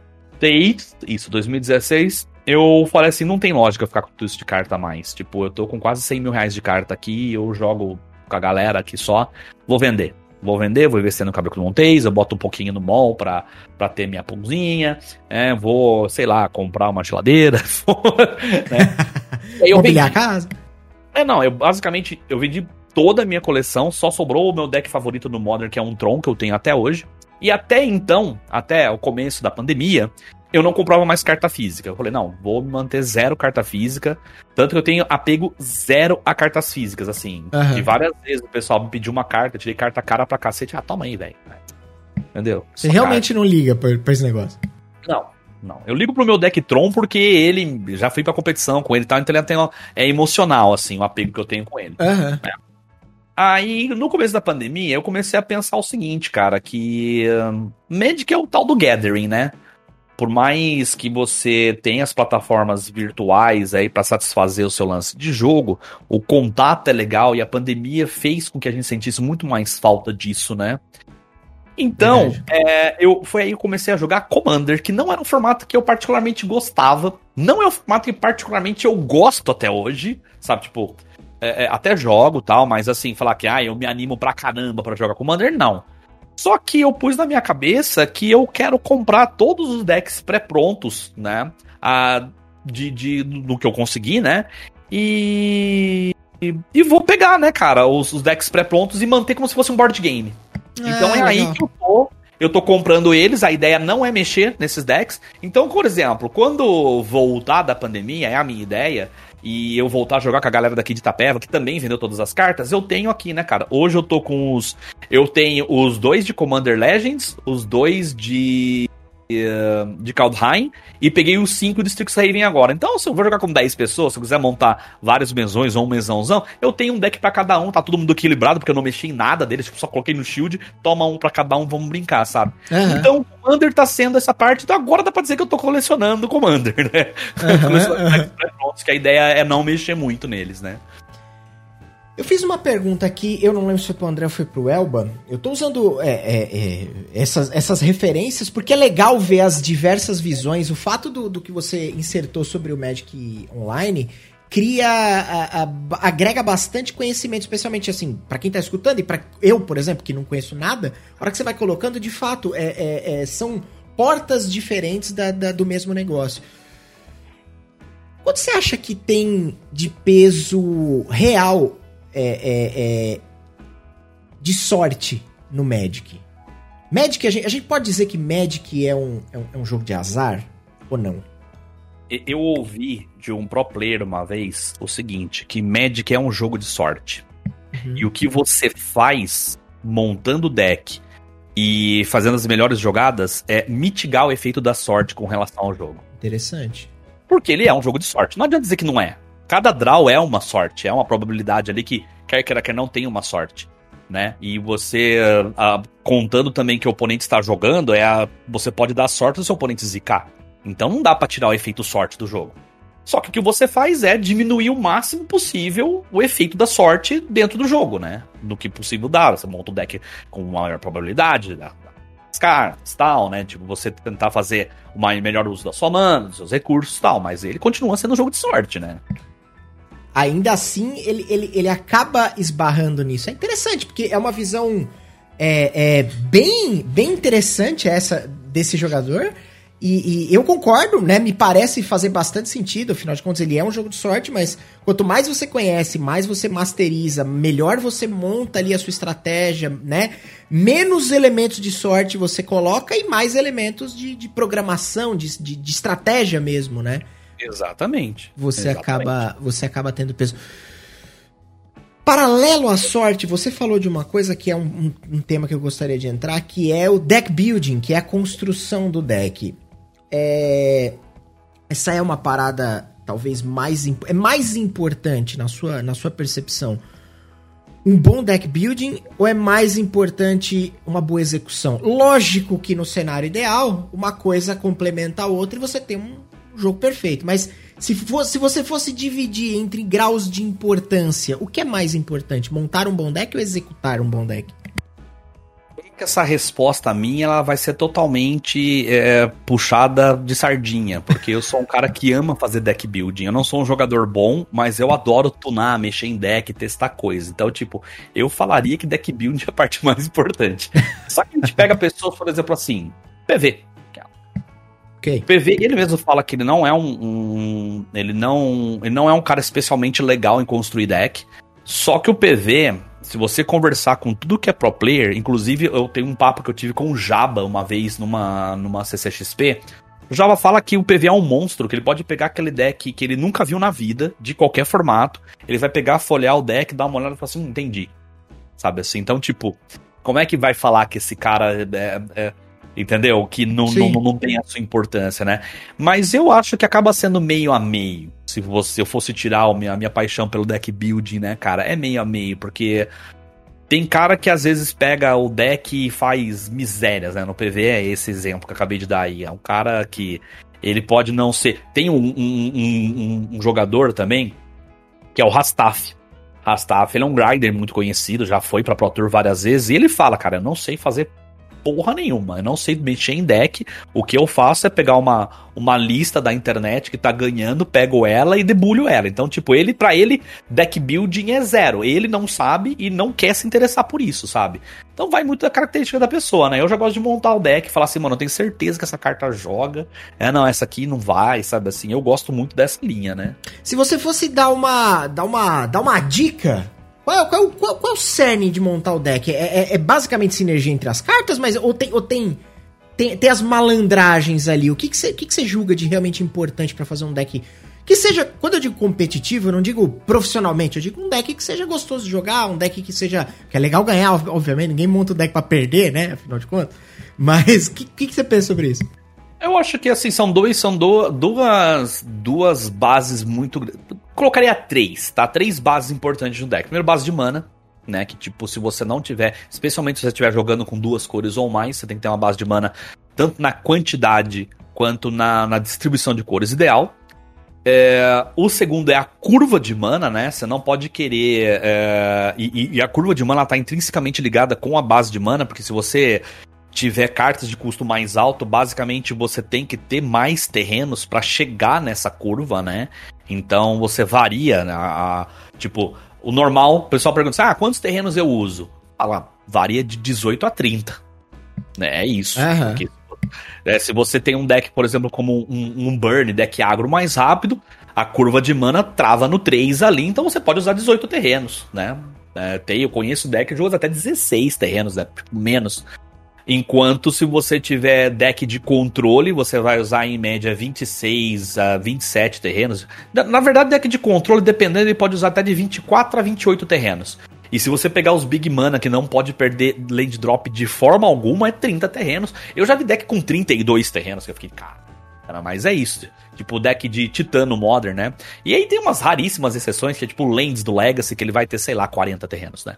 Caraca. Mas então, esse. O, a base de mana, ela tá intrinsecamente ligada à curva de mana. E Card Advantage, que é, tipo, o pilar de Magic, né? Inclusive, ontem foi até engraçado. Fizeram uma pergunta para mim assim: Tio, qual que você acha a carta mais forte de Magic? Basicamente isso. Tá mais forte de Magic. Falei, assim, sem vaselina, perguntando o formato. Não, não, qual que é mais forte? Aí eu falei assim, cara, se eu fosse elencar a carta mais forte de Magic, eu diria Ancestral Recall, que é aquela uma mana azul, instantânea, compra três. Porque é, é, se você perceber, é, é, inevitavelmente, na maioria das vezes, a pessoa que tem mais cartas na mão e gerenciou melhor essas cartas é a pessoa que ganha o jogo. Então, Magic uhum. é sobre recursos, especialmente o, o draw. Por isso que ao longo dos anos a galera nerfou tanto o azul, porque o azul era a carta de draw. E por isso que verde hoje é a cor mais forte, porque é a cor que está fazendo o melhor gerenciamento de recursos, inclusive o draw, né? Então, o card advantage, né, que é o você comprar cartas, tá? Então, eu acho que esses três pilares que você tem que se atentar. O seu deck tem que ter uma curva de mana bacana, tem que ter a quantidade de terrenos adequada para essa curva de mana, e você não pode esquecer que você tem que ter alguma forma de dar um draw a mais, de conseguir algum, alguma vantagem de recursos. Acho que você, se unindo essas três coisas no seu deck, você faz um deck legal. A última. Interessante, interessante, interessante. Você sabe que você colocou uns pontos é, é, é, bem interessantes, bem, bem legais de visualizar. E, e você foi o primeiro cara da galera do Magic que colocou o, o, o, o que ponderou que o deck building e a execução estão mais ou menos 50-50. A maioria das pessoas colocaram que é tipo 80% deck building e 20% execução. Não, não acho não. eu não acho não, porque tipo, ok, o deck building é muito importante sim, mas tem cara que é monstro. Tem cara sim. que é monstro, tem cara que pega aquele pilha de, de, de, de tijolo e faz rodar. Sim. Sabe? Tipo, é, tem, é, é, até engraçado. Teve, teve esses tempos atrás. É, teve um deck que ganhou tudo. Nossa, ganhou tudo no Modern, ganhou tudo. Deram na minha mão. Falei, tá, eu não sou um jogador excepcional, eu sou um jogador bem meia boca, aliás. Cara, eu fui um pedaço de, sei lá, mano, de cocô com aquele deck, sabe? Uhum. Tipo, como é que você consegue perder esse deck? Falei, consigo, cara. Porque eu não sou um jogador bom, sabe? Assim, o deck tá super bem construído, mas o piloto não ajuda. Mano, eu não sei as interações direito e tal, e não, acabou, entendeu? É um deck que eu, tipo assim, a galera adora, é um, é um arquétipo, o pessoal gosta muito, tanto no, no Modern quanto no Legacy, é Death and Texas, que não é um deck ele não é um deck fácil de jogar, mas também não é assim o supra-sumo difícil. E eu sou uma batata jogando Death and Texas. Eu detesto o deck, jogar contra e com ele, justamente porque acho que eu tenho raiva que eu comprei o deck uma época, eu tentei jogar e eu sou uma batata jogando Death and Texas, sabe? Por melhor construído que seja. é, você tá mutado. Boa. Ainda bem que você, ainda bem que você falou, você ia ficar falando aqui que nem uma tonta. é, não, mas, mas faz sentido, é verdade. É, é, é, apesar dos pesares, apesar da construção, de fato, se você me der, né? Lógico, claro, se você der para jogadores profissionais, talvez a gente esteja falando de uma categoria diferente. Mas pra, sei lá, eu que não sei malemar pilotar um, o deck mais simples de todos, você me dá um deck desse que você, eu não tenho nem ideia o que ele faz Cara, eu vou perder umas 50 mil vezes, até quem sabe ter a chance de ganhar uma, né? Então. A última coleção é, que saiu, uh, uh, que, que, é recente, é essa Strixhaven, é isso o nome, né? Strixhaven. Eu queria saber a tua impressão sobre essa coleção, a tua análise do, do, do que, que. Como é que você vê essa coleção? Tá legal, não tá legal? É uma boa coleção para jogadores novos chegarem no Magic, não é Talvez teriam. Talvez se ele tivesse chegado na anterior, acho que é, é Kaldheim, é o nome da anterior, é isso? Isso, Kaldheim. Kaldheim. Então, o quanto você quer que eu viaje nessa resposta? Cara, puta, fica à vontade, nós estamos em casa. Porque assim, uh, eu além de gostar muito de deck build, eu gosto muito da lore de Magic. Legal. Tipo, muito. Eu sou muito ligado à lore, é, especialmente a lore mais nova, né? Que é basicamente de Mirrodin pra frente né? Quando a gente se desligou um pouco de Dominária e começou a, a, a era dos Planeswalkers, digamos assim, ela meio que começou, apesar dos Planeswalkers terem sido lançados só em Lore, mas a, essa nova era, ela começou em Mirrodin, se consolidou em Time Spiral e foi daqui para frente. Então a gente tem três grandes ciclos de história no Magic, que é, é a parte dos Phyrexianos, tem a parte da, de, do Nicol Bolas e tem a parte que é dos Eldrazi. Os Eldrazi estão meio parados, né? Lá de desde de, de Innistrad, colocaram em Hakun na lua, prenderam ela, então, tipo, tá aquele super vilão preso, a gente, o dia que a gente quiser voltar, a gente pega. Nicobolas em War of the Spark agora, que inclusive foi uma das, assim, com o advento do Arena, essa parte que eu curto, teve aquele trailer maravilhoso de War of the Spark, muita gente voltou a jogar porque viu aquele trailer maravilhoso. Então, o ciclo do Nicobolas também deu uma parada ali. E sobrou o ciclo dos Firexianos, que provavelmente vai se encerrar quando voltar novamente em Mirrodin. E o problema é o seguinte, que nós tivemos já três coleções que passaram pro Ravnica, que é, uma, é um mundo maravilhoso, mas estafou. Estafou. Então eles estão precisando fazer meio que uma Ravnica nova, né? E eu acredito que a Ravnica nova vai ser Kaldheim, porque pela característica de todo o, todo universo, né? Inclusive, é uma coisa que eu tô percebendo que eu tô gostando muito, né? Que com o Universe Beyond, que a Wizards está fazendo, juntando RPG, um monte de coisa, né? É, tá fazendo, tá aproximando todos, é, toda essa parte nerd da galera, tá se aproximando tudo, né?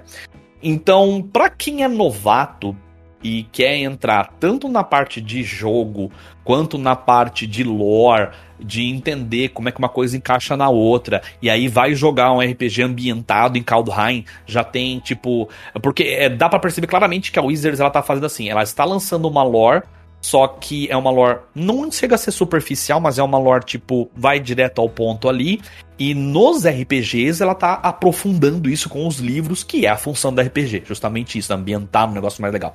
Então, Kaldheim é um mundo muito rico para quem quer começar a jogar Magic agora e tem esse lance de querer ser mais, não só jogo, sabe?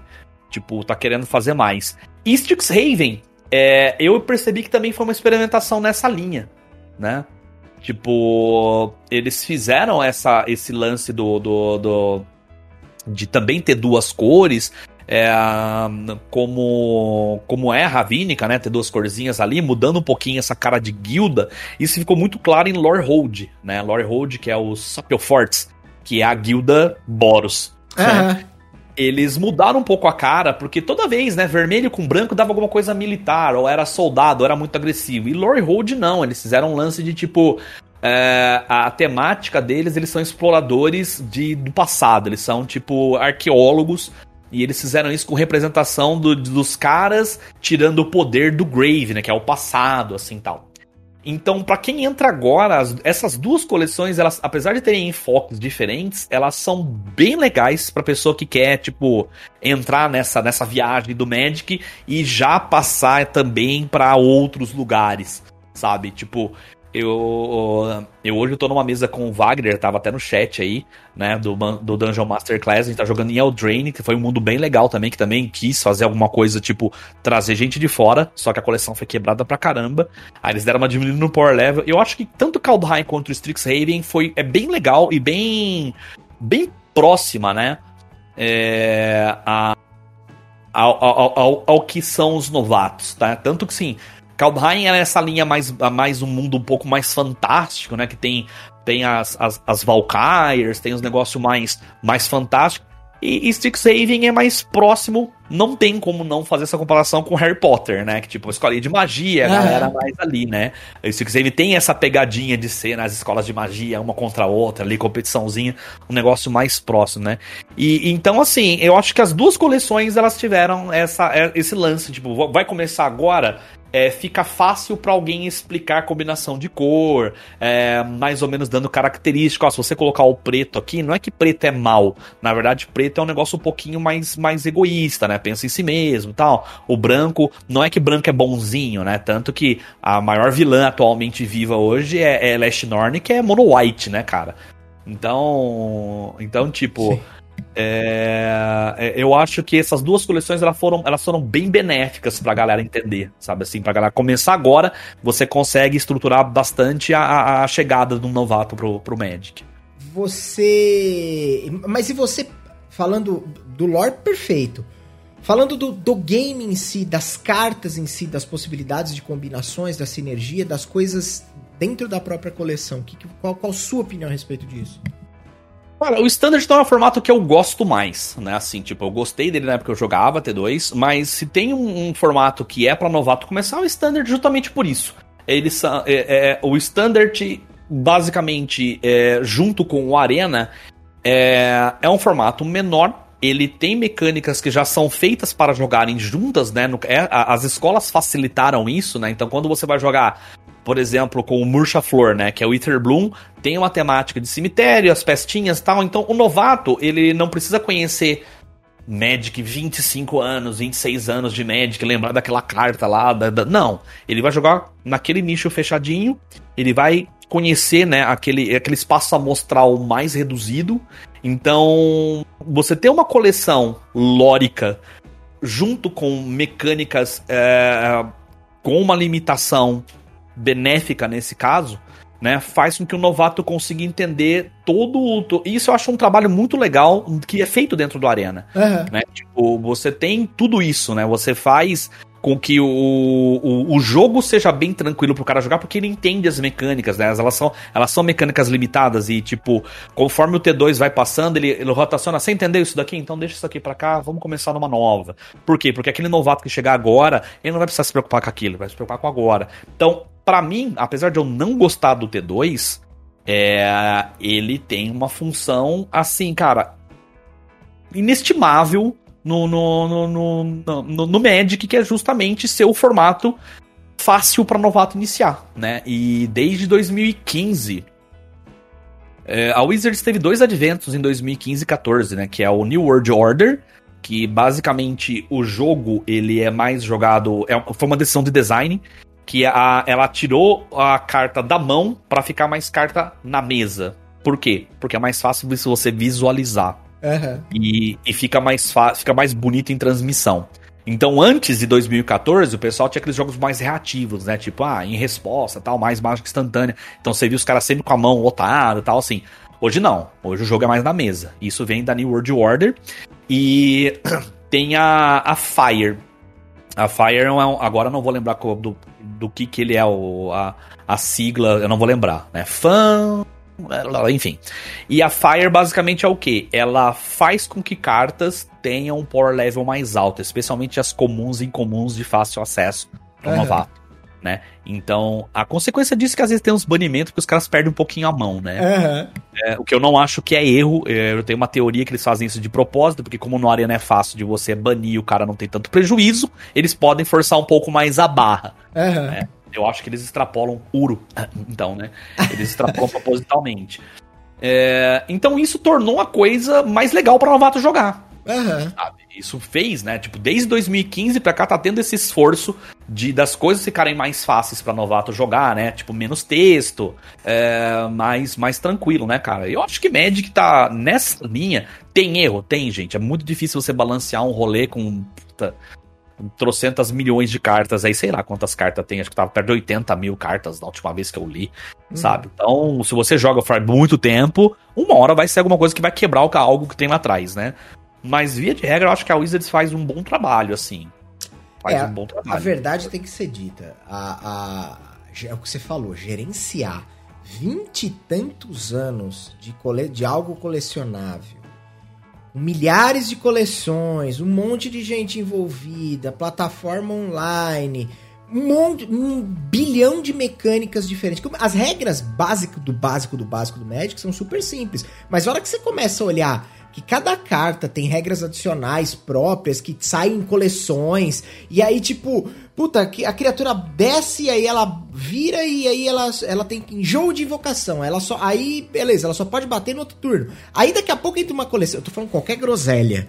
Aí daqui a pouco entra uma coleção que ela tem é, haste, é ímpeto, né? Que chama, que ela pode bater no mesmo turno. Então, quer dizer, no final das contas, é, a pilha de regra vai aumentando num, num tanto que, porra, hoje em dia, vinte e tantos anos depois, é, é, cara, o trabalho que eles fazem é primoroso, sem dúvida nenhuma. Porque o jogo funciona em milhares de formatos diferentes, com um monte de jogadores espalhados pelo mundo, com um torneio, virou um esporte. Então, cara, porra, não tem como. Não tem como não dar o mérito pros caras também, né? Não, completamente, né? É engraçado, cara, que tipo, é, quando você vai explicar para um novato, hoje, hoje tá muito fácil, entre aspas, né? Assim, tá, tá fácil.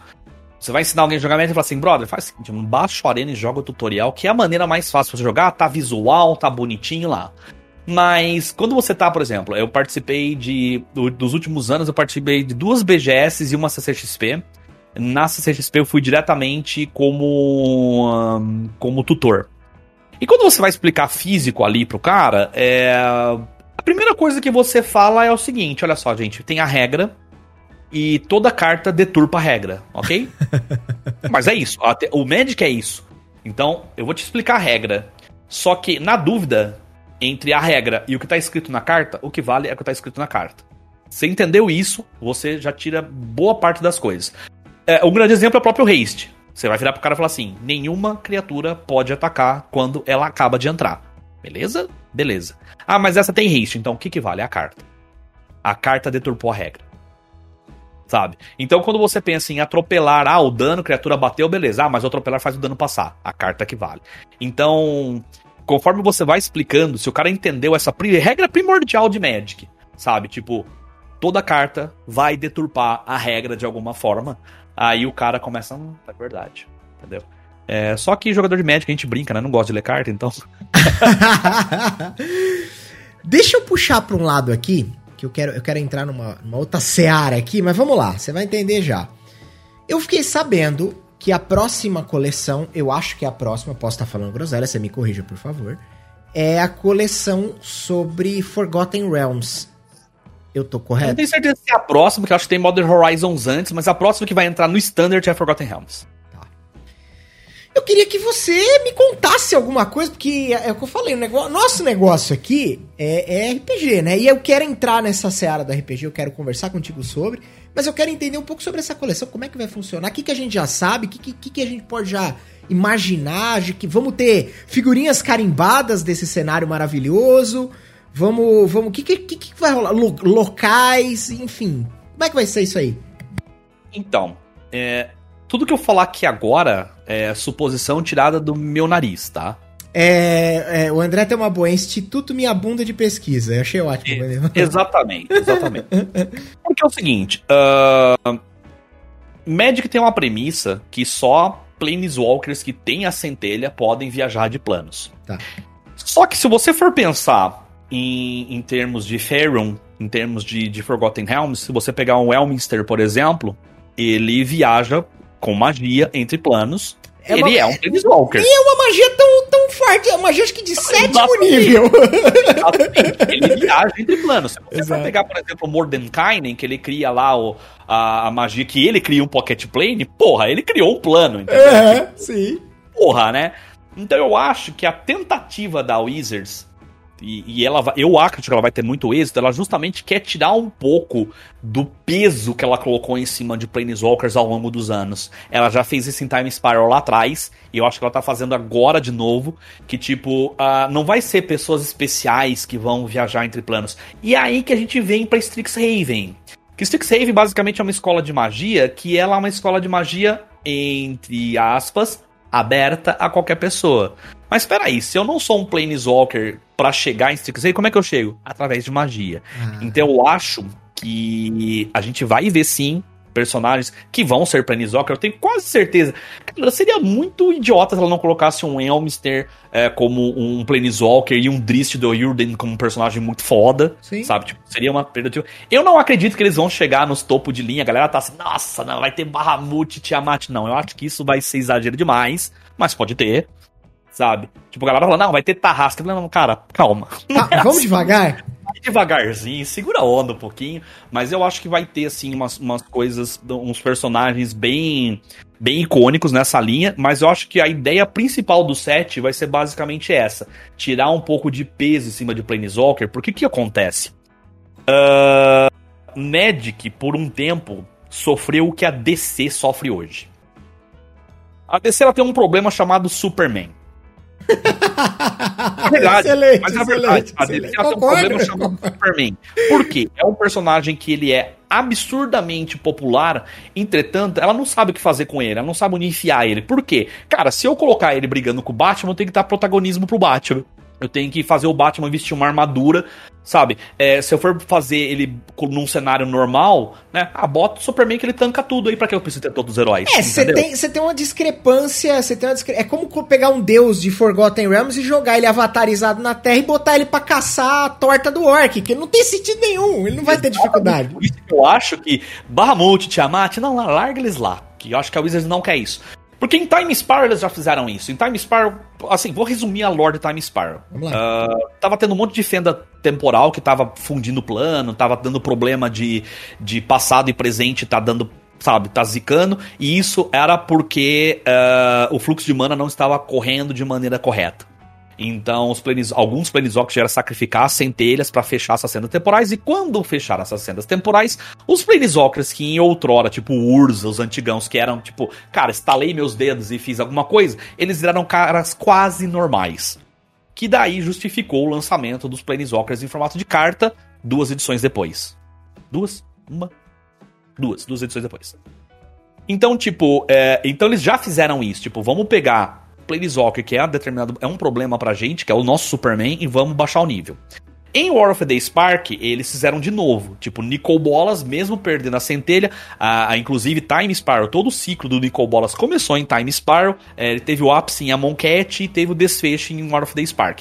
Eles também fizeram isso. Quem que eram os dois caras, os dois caras absurdamente fodas que eram Supermans no Magic? O Gin e Nicol Bolas. O que, que a gente faz? Bota os dois na prisão, eles estão lá, não precisa matar. Tá lá, os dois presos, lindo, maravilhoso. Tiramos mais dois Superman.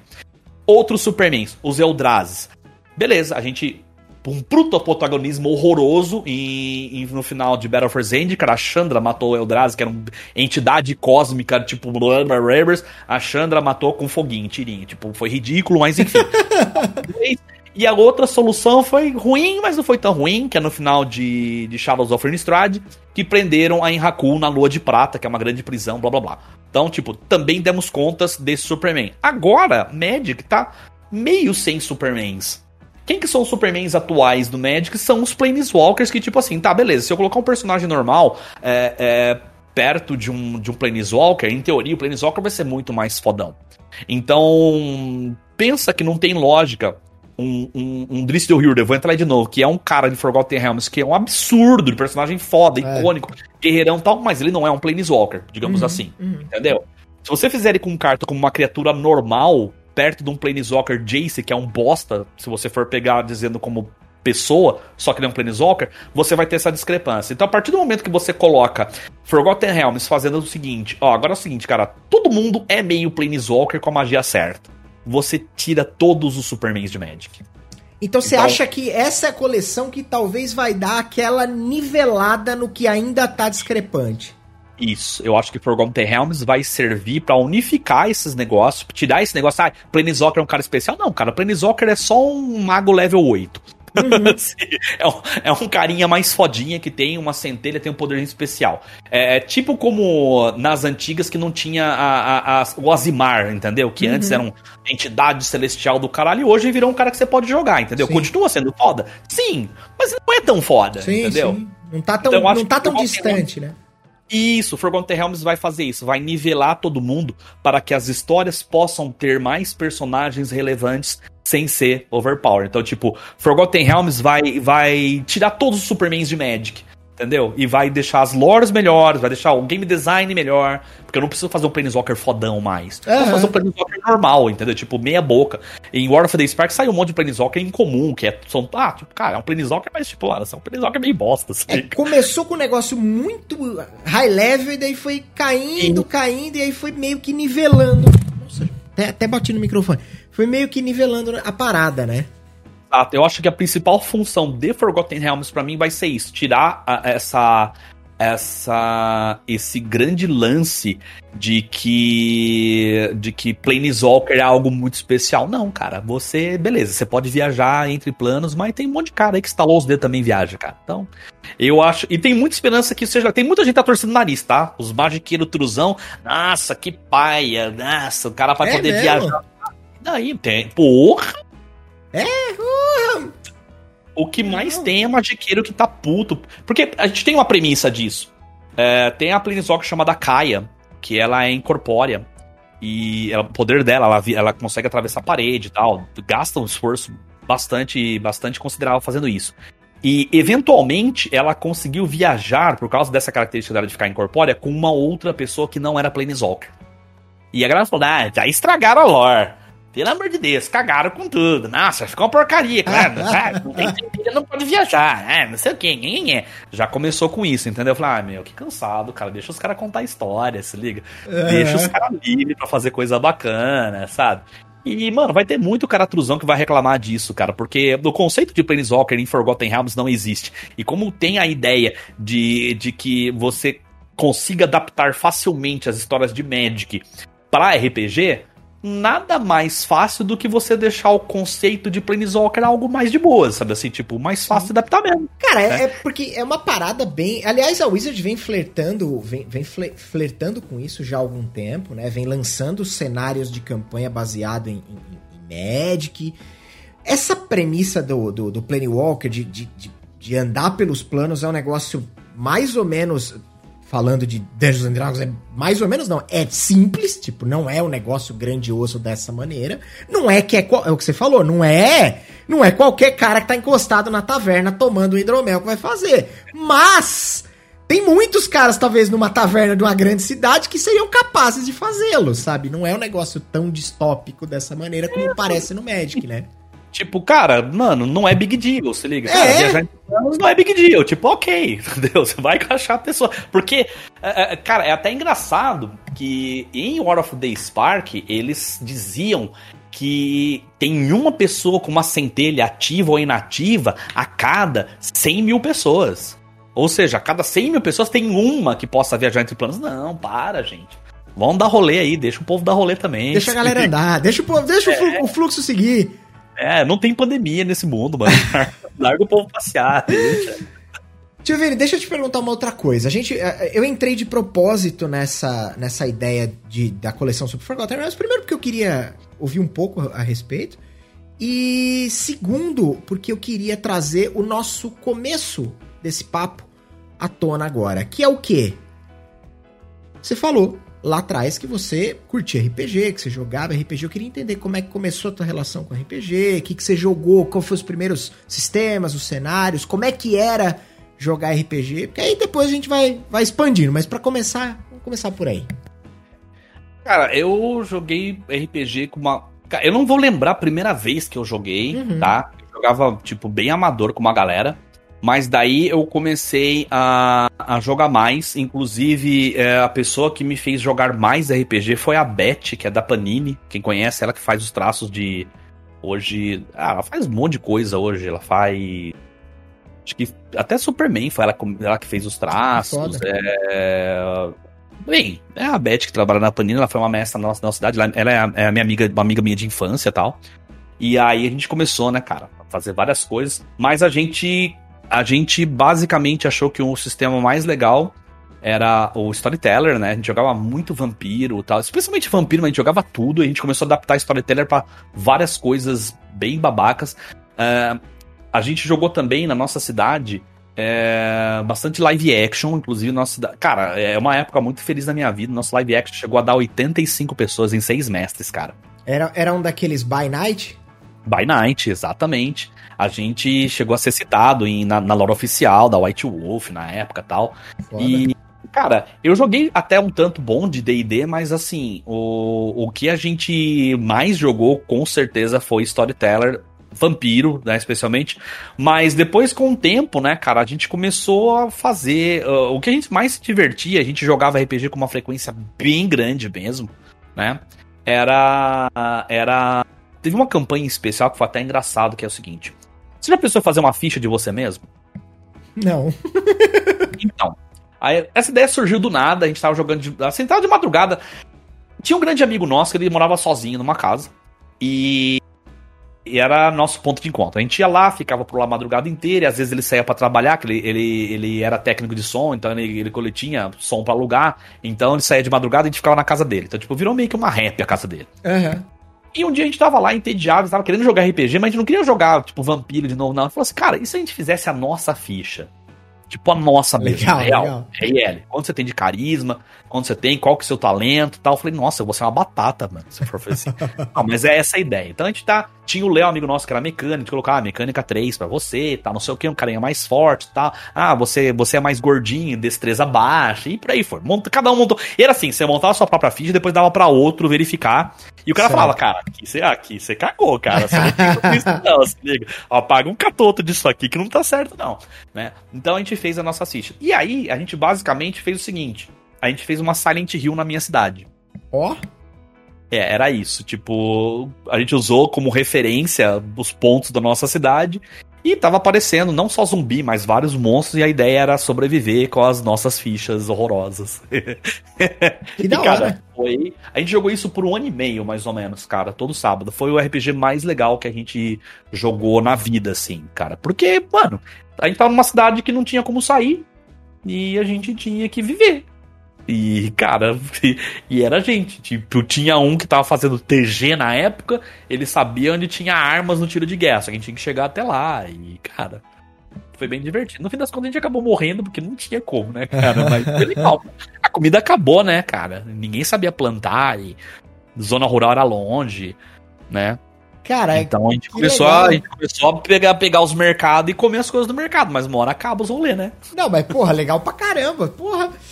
E, e, e algum tempo atrás, é, eu não lembro aonde que. No Twitter, provavelmente, eu vi você comentando alguma coisa que tava. Eu não sei se você tava preparando alguma coisa para trazer na live, eu não sei se ia jogar alguma vez. Qual que é? Qual que é o, a tua relação atual com RPG? Você vai jogar? Aliás, já sabendo que você é do ramo, agora fico mais tranquilo, porque eu posso te convidar para nós fazer umas brincadeiras aqui, pô. Eu vou. Eu atualmente tô jogando uma mesa do Wagner, né? Ah, Wagner é um brother nosso, já matou 32. Ele mata players por, por, por minuto de jogo. A cada minuto de jogo morre um player na, na mão do Wagner. Difícil. É, eu, tô, eu tô jogando em Eldraine com o Wagner agora, mas acho que já é a terceira mesa que eu tô jogando com o Wagner. E você né, não cara? perdeu nenhum personagem? Cara, não, mano. Não, não. tá errado. Você não, não tá jogando com o Wagner, é um clone dele. É um clone dele, não é possível. eu consegui não morrer. Ele tava, ele tava bom. Assim, ele já deitou o personagem meu, mas morrer não. Morrer. Ah, o que que tá acontecendo? É, é, desculpa, continua. então, mas assim, convidou, eu vou, cara. A, a, a, ideia é o seguinte. Eu falei, cara, eu preciso. Eu, eu preciso, não, eu quero muito entrar em RPG, que é uma paixão minha, e, e, e assim, eu eu quero brincar muito. Sabe? Eu quero brincar muito de RPG, quero trazer gente, eu quero fazer, sabe? Várias coisas. E aí, tipo, eu, eu falei, por onde que eu vou? Mas eu, eu quero. Aí eu falei assim, mas eu quero sair da minha zona de conforto. Né? Eu joguei na época do ADD, uhum. né? Tipo, eu, eu, eu, mestrava AD&D, inclusive teve uma época que eu dei aula de história usando o sistema AD&D, era muito legal, né? Caraca. Quando eu trabalhava na biblioteca.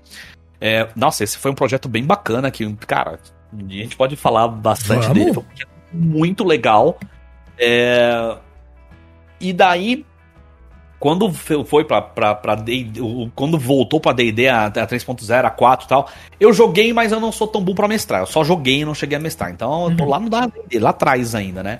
Aí eu falei assim, tá, eu tenho Storyteller, que é o formato que a galera não tá jogando tanto mais, e a D&D, que, tipo, já mudou completamente. Então, eu tô praticamente zerado como se for o semestre. Então eu vou pegar um sistema completamente novo, foi aí que eu pensei no. no o pessoal da, da, da, da Retropunk entrou em contato pra gente jogar o Deadlands, tá? Não sei o que. Eu falei assim, mas quer saber?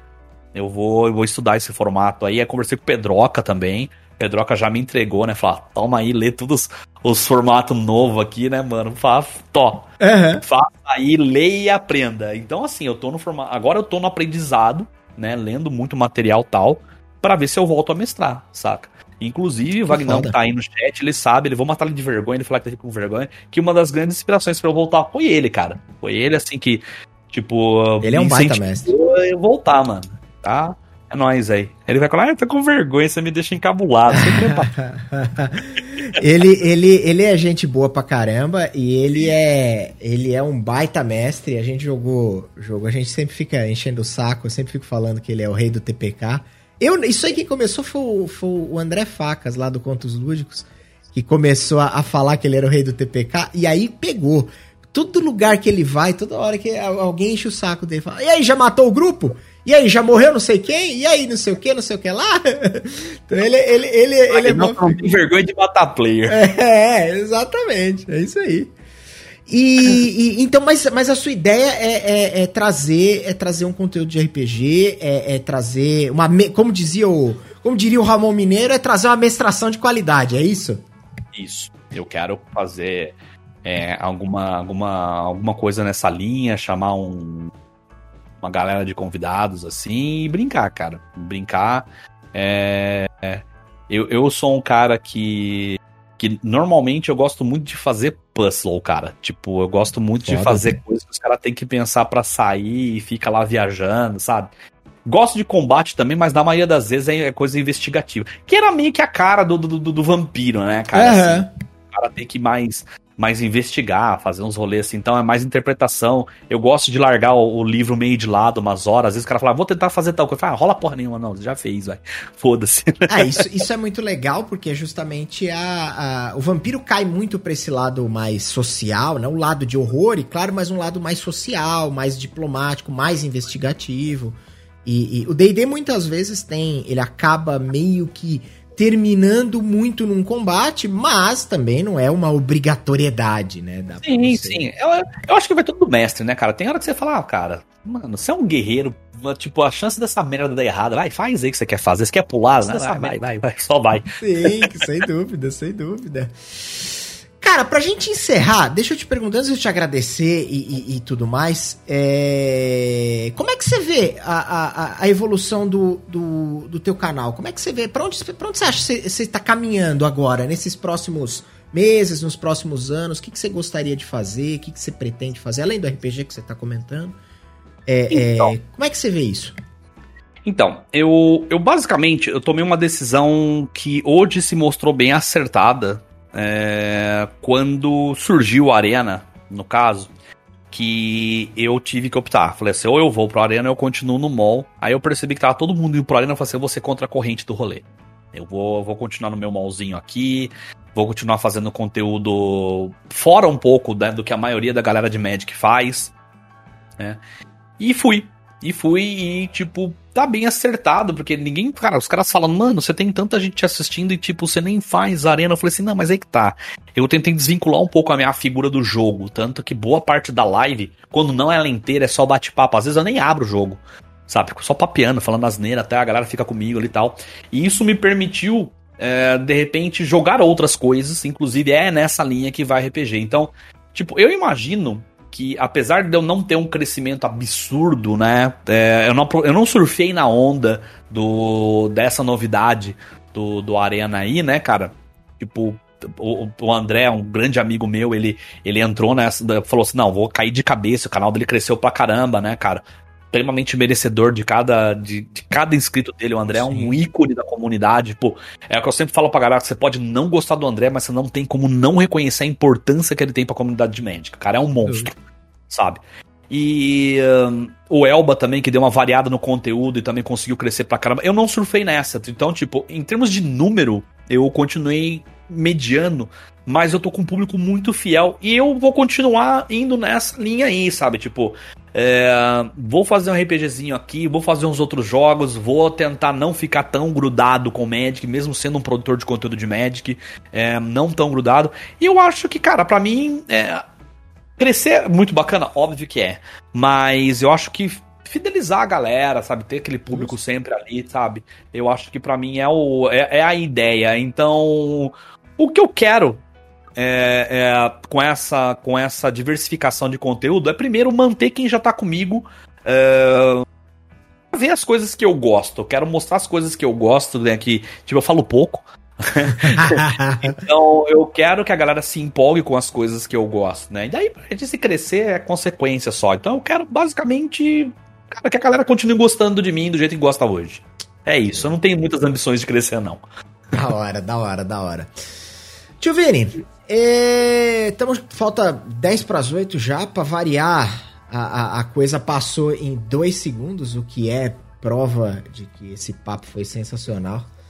Eu queria demais te agradecer pela tua boa vontade, por ser esse cara da hora e acessível, de, de mandei mensagem lá, e aí vamos bater um papo, bora, vamos conversar, vamos trocar ideia. E, e cara, é, é, você tem um trabalho foda, apesar de eu não acompanhar, mas eu obviamente já passei pela tua live inúmeras vezes e dá pra ver na tua cara e dá pra ver na resposta da galera no chat ali o entrosamento, o carinho que rola de um lado pro outro, do outro para um. Todo mundo fala bem de você em todos os lugares. Todo mundo, pô, você tem que bater um papo de ouvinte, ouvinte é gente fina pra caramba, o cara é gente boa, pô, chama ele aí, vai ser legal e tal, não sei o quê. Então, assim, isso é muito evidente, muito perceptível. Eu queria, mais uma vez, te agradecer pelo tempo, te agradecer pela boa vontade por vir aqui trocar essa ideia. É... Dizer para você que nosso canal aqui, apesar da gente ter segundas e quartas nosso Nunca Fui Popular, que é esse singelo podcast, a gente tá sempre jogando RPGzinho. Saiba que você é muito bem-vindo. Eu vou arrumar uma, uma one shot para nós fazer uma brincadeira. Eu, você, o André, o Ayai, o menino que joga World of Warcraft, uma galera que falou: Não, eu, eu, eu jogo, hein? Eu jogo, hein? Eu vou cobrar isso aí, hein? Só chamar, só chamar. Tamo aí, combina que a gente joga, cara. Eu, convite pra, ah, pra. Não recuso o convite de RPG, não, cara. Só chamar. e é isso, te agradecer mais uma vez. Obrigado, velho. De coração foi da hora pra cacete. Pô, eu que agradeço, cara. E, cara, quiser continuar papo um dia desse aí contando mais história, tamo aí, cara. Tamo aí. Eu vi, inclusive, inclusive, eu vi uh, o podcast que tu fez com o Charlão e com o André de música, cara. Oi. E nós. Eu tenho história, várias histórias engraçadíssimas de, de, de, shows que eu fui aí também. Se um dia quiser chamar para falar de música, nós, né, nós conta também história, viu? Nós temos, nós temos que arrumar uma, uma terceira parte que a gente fez a primeira Aí eu, a gente ia fazer a segunda, o Charlão teve um, sei lá o que que ele teve, um compromisso qualquer, e aí acabou que ele não veio, ficou eu e o André. Eu falei, André, nós precisamos marcar a terceira parte, vamos marcar o mesão musical então, que nós vamos botar você também, nós vamos contar a história até amanhã. Já, eu posso, já, vou falar para você, eu já chutei a Buda do Supla. Essa fica Você tá de sacanagem! Essa fica pra uma próxima. É sério isso? É sério. Puta merda. É Não, sério. Então tá feito, então tá feito. Nós vamos organizar essa parada e com certeza vai rolar. Pode ficar tranquilo que vai rolar. Tanto o RPG quanto essa próxima parte musical vai rolar. Tranquilo, só chamar, meu querido.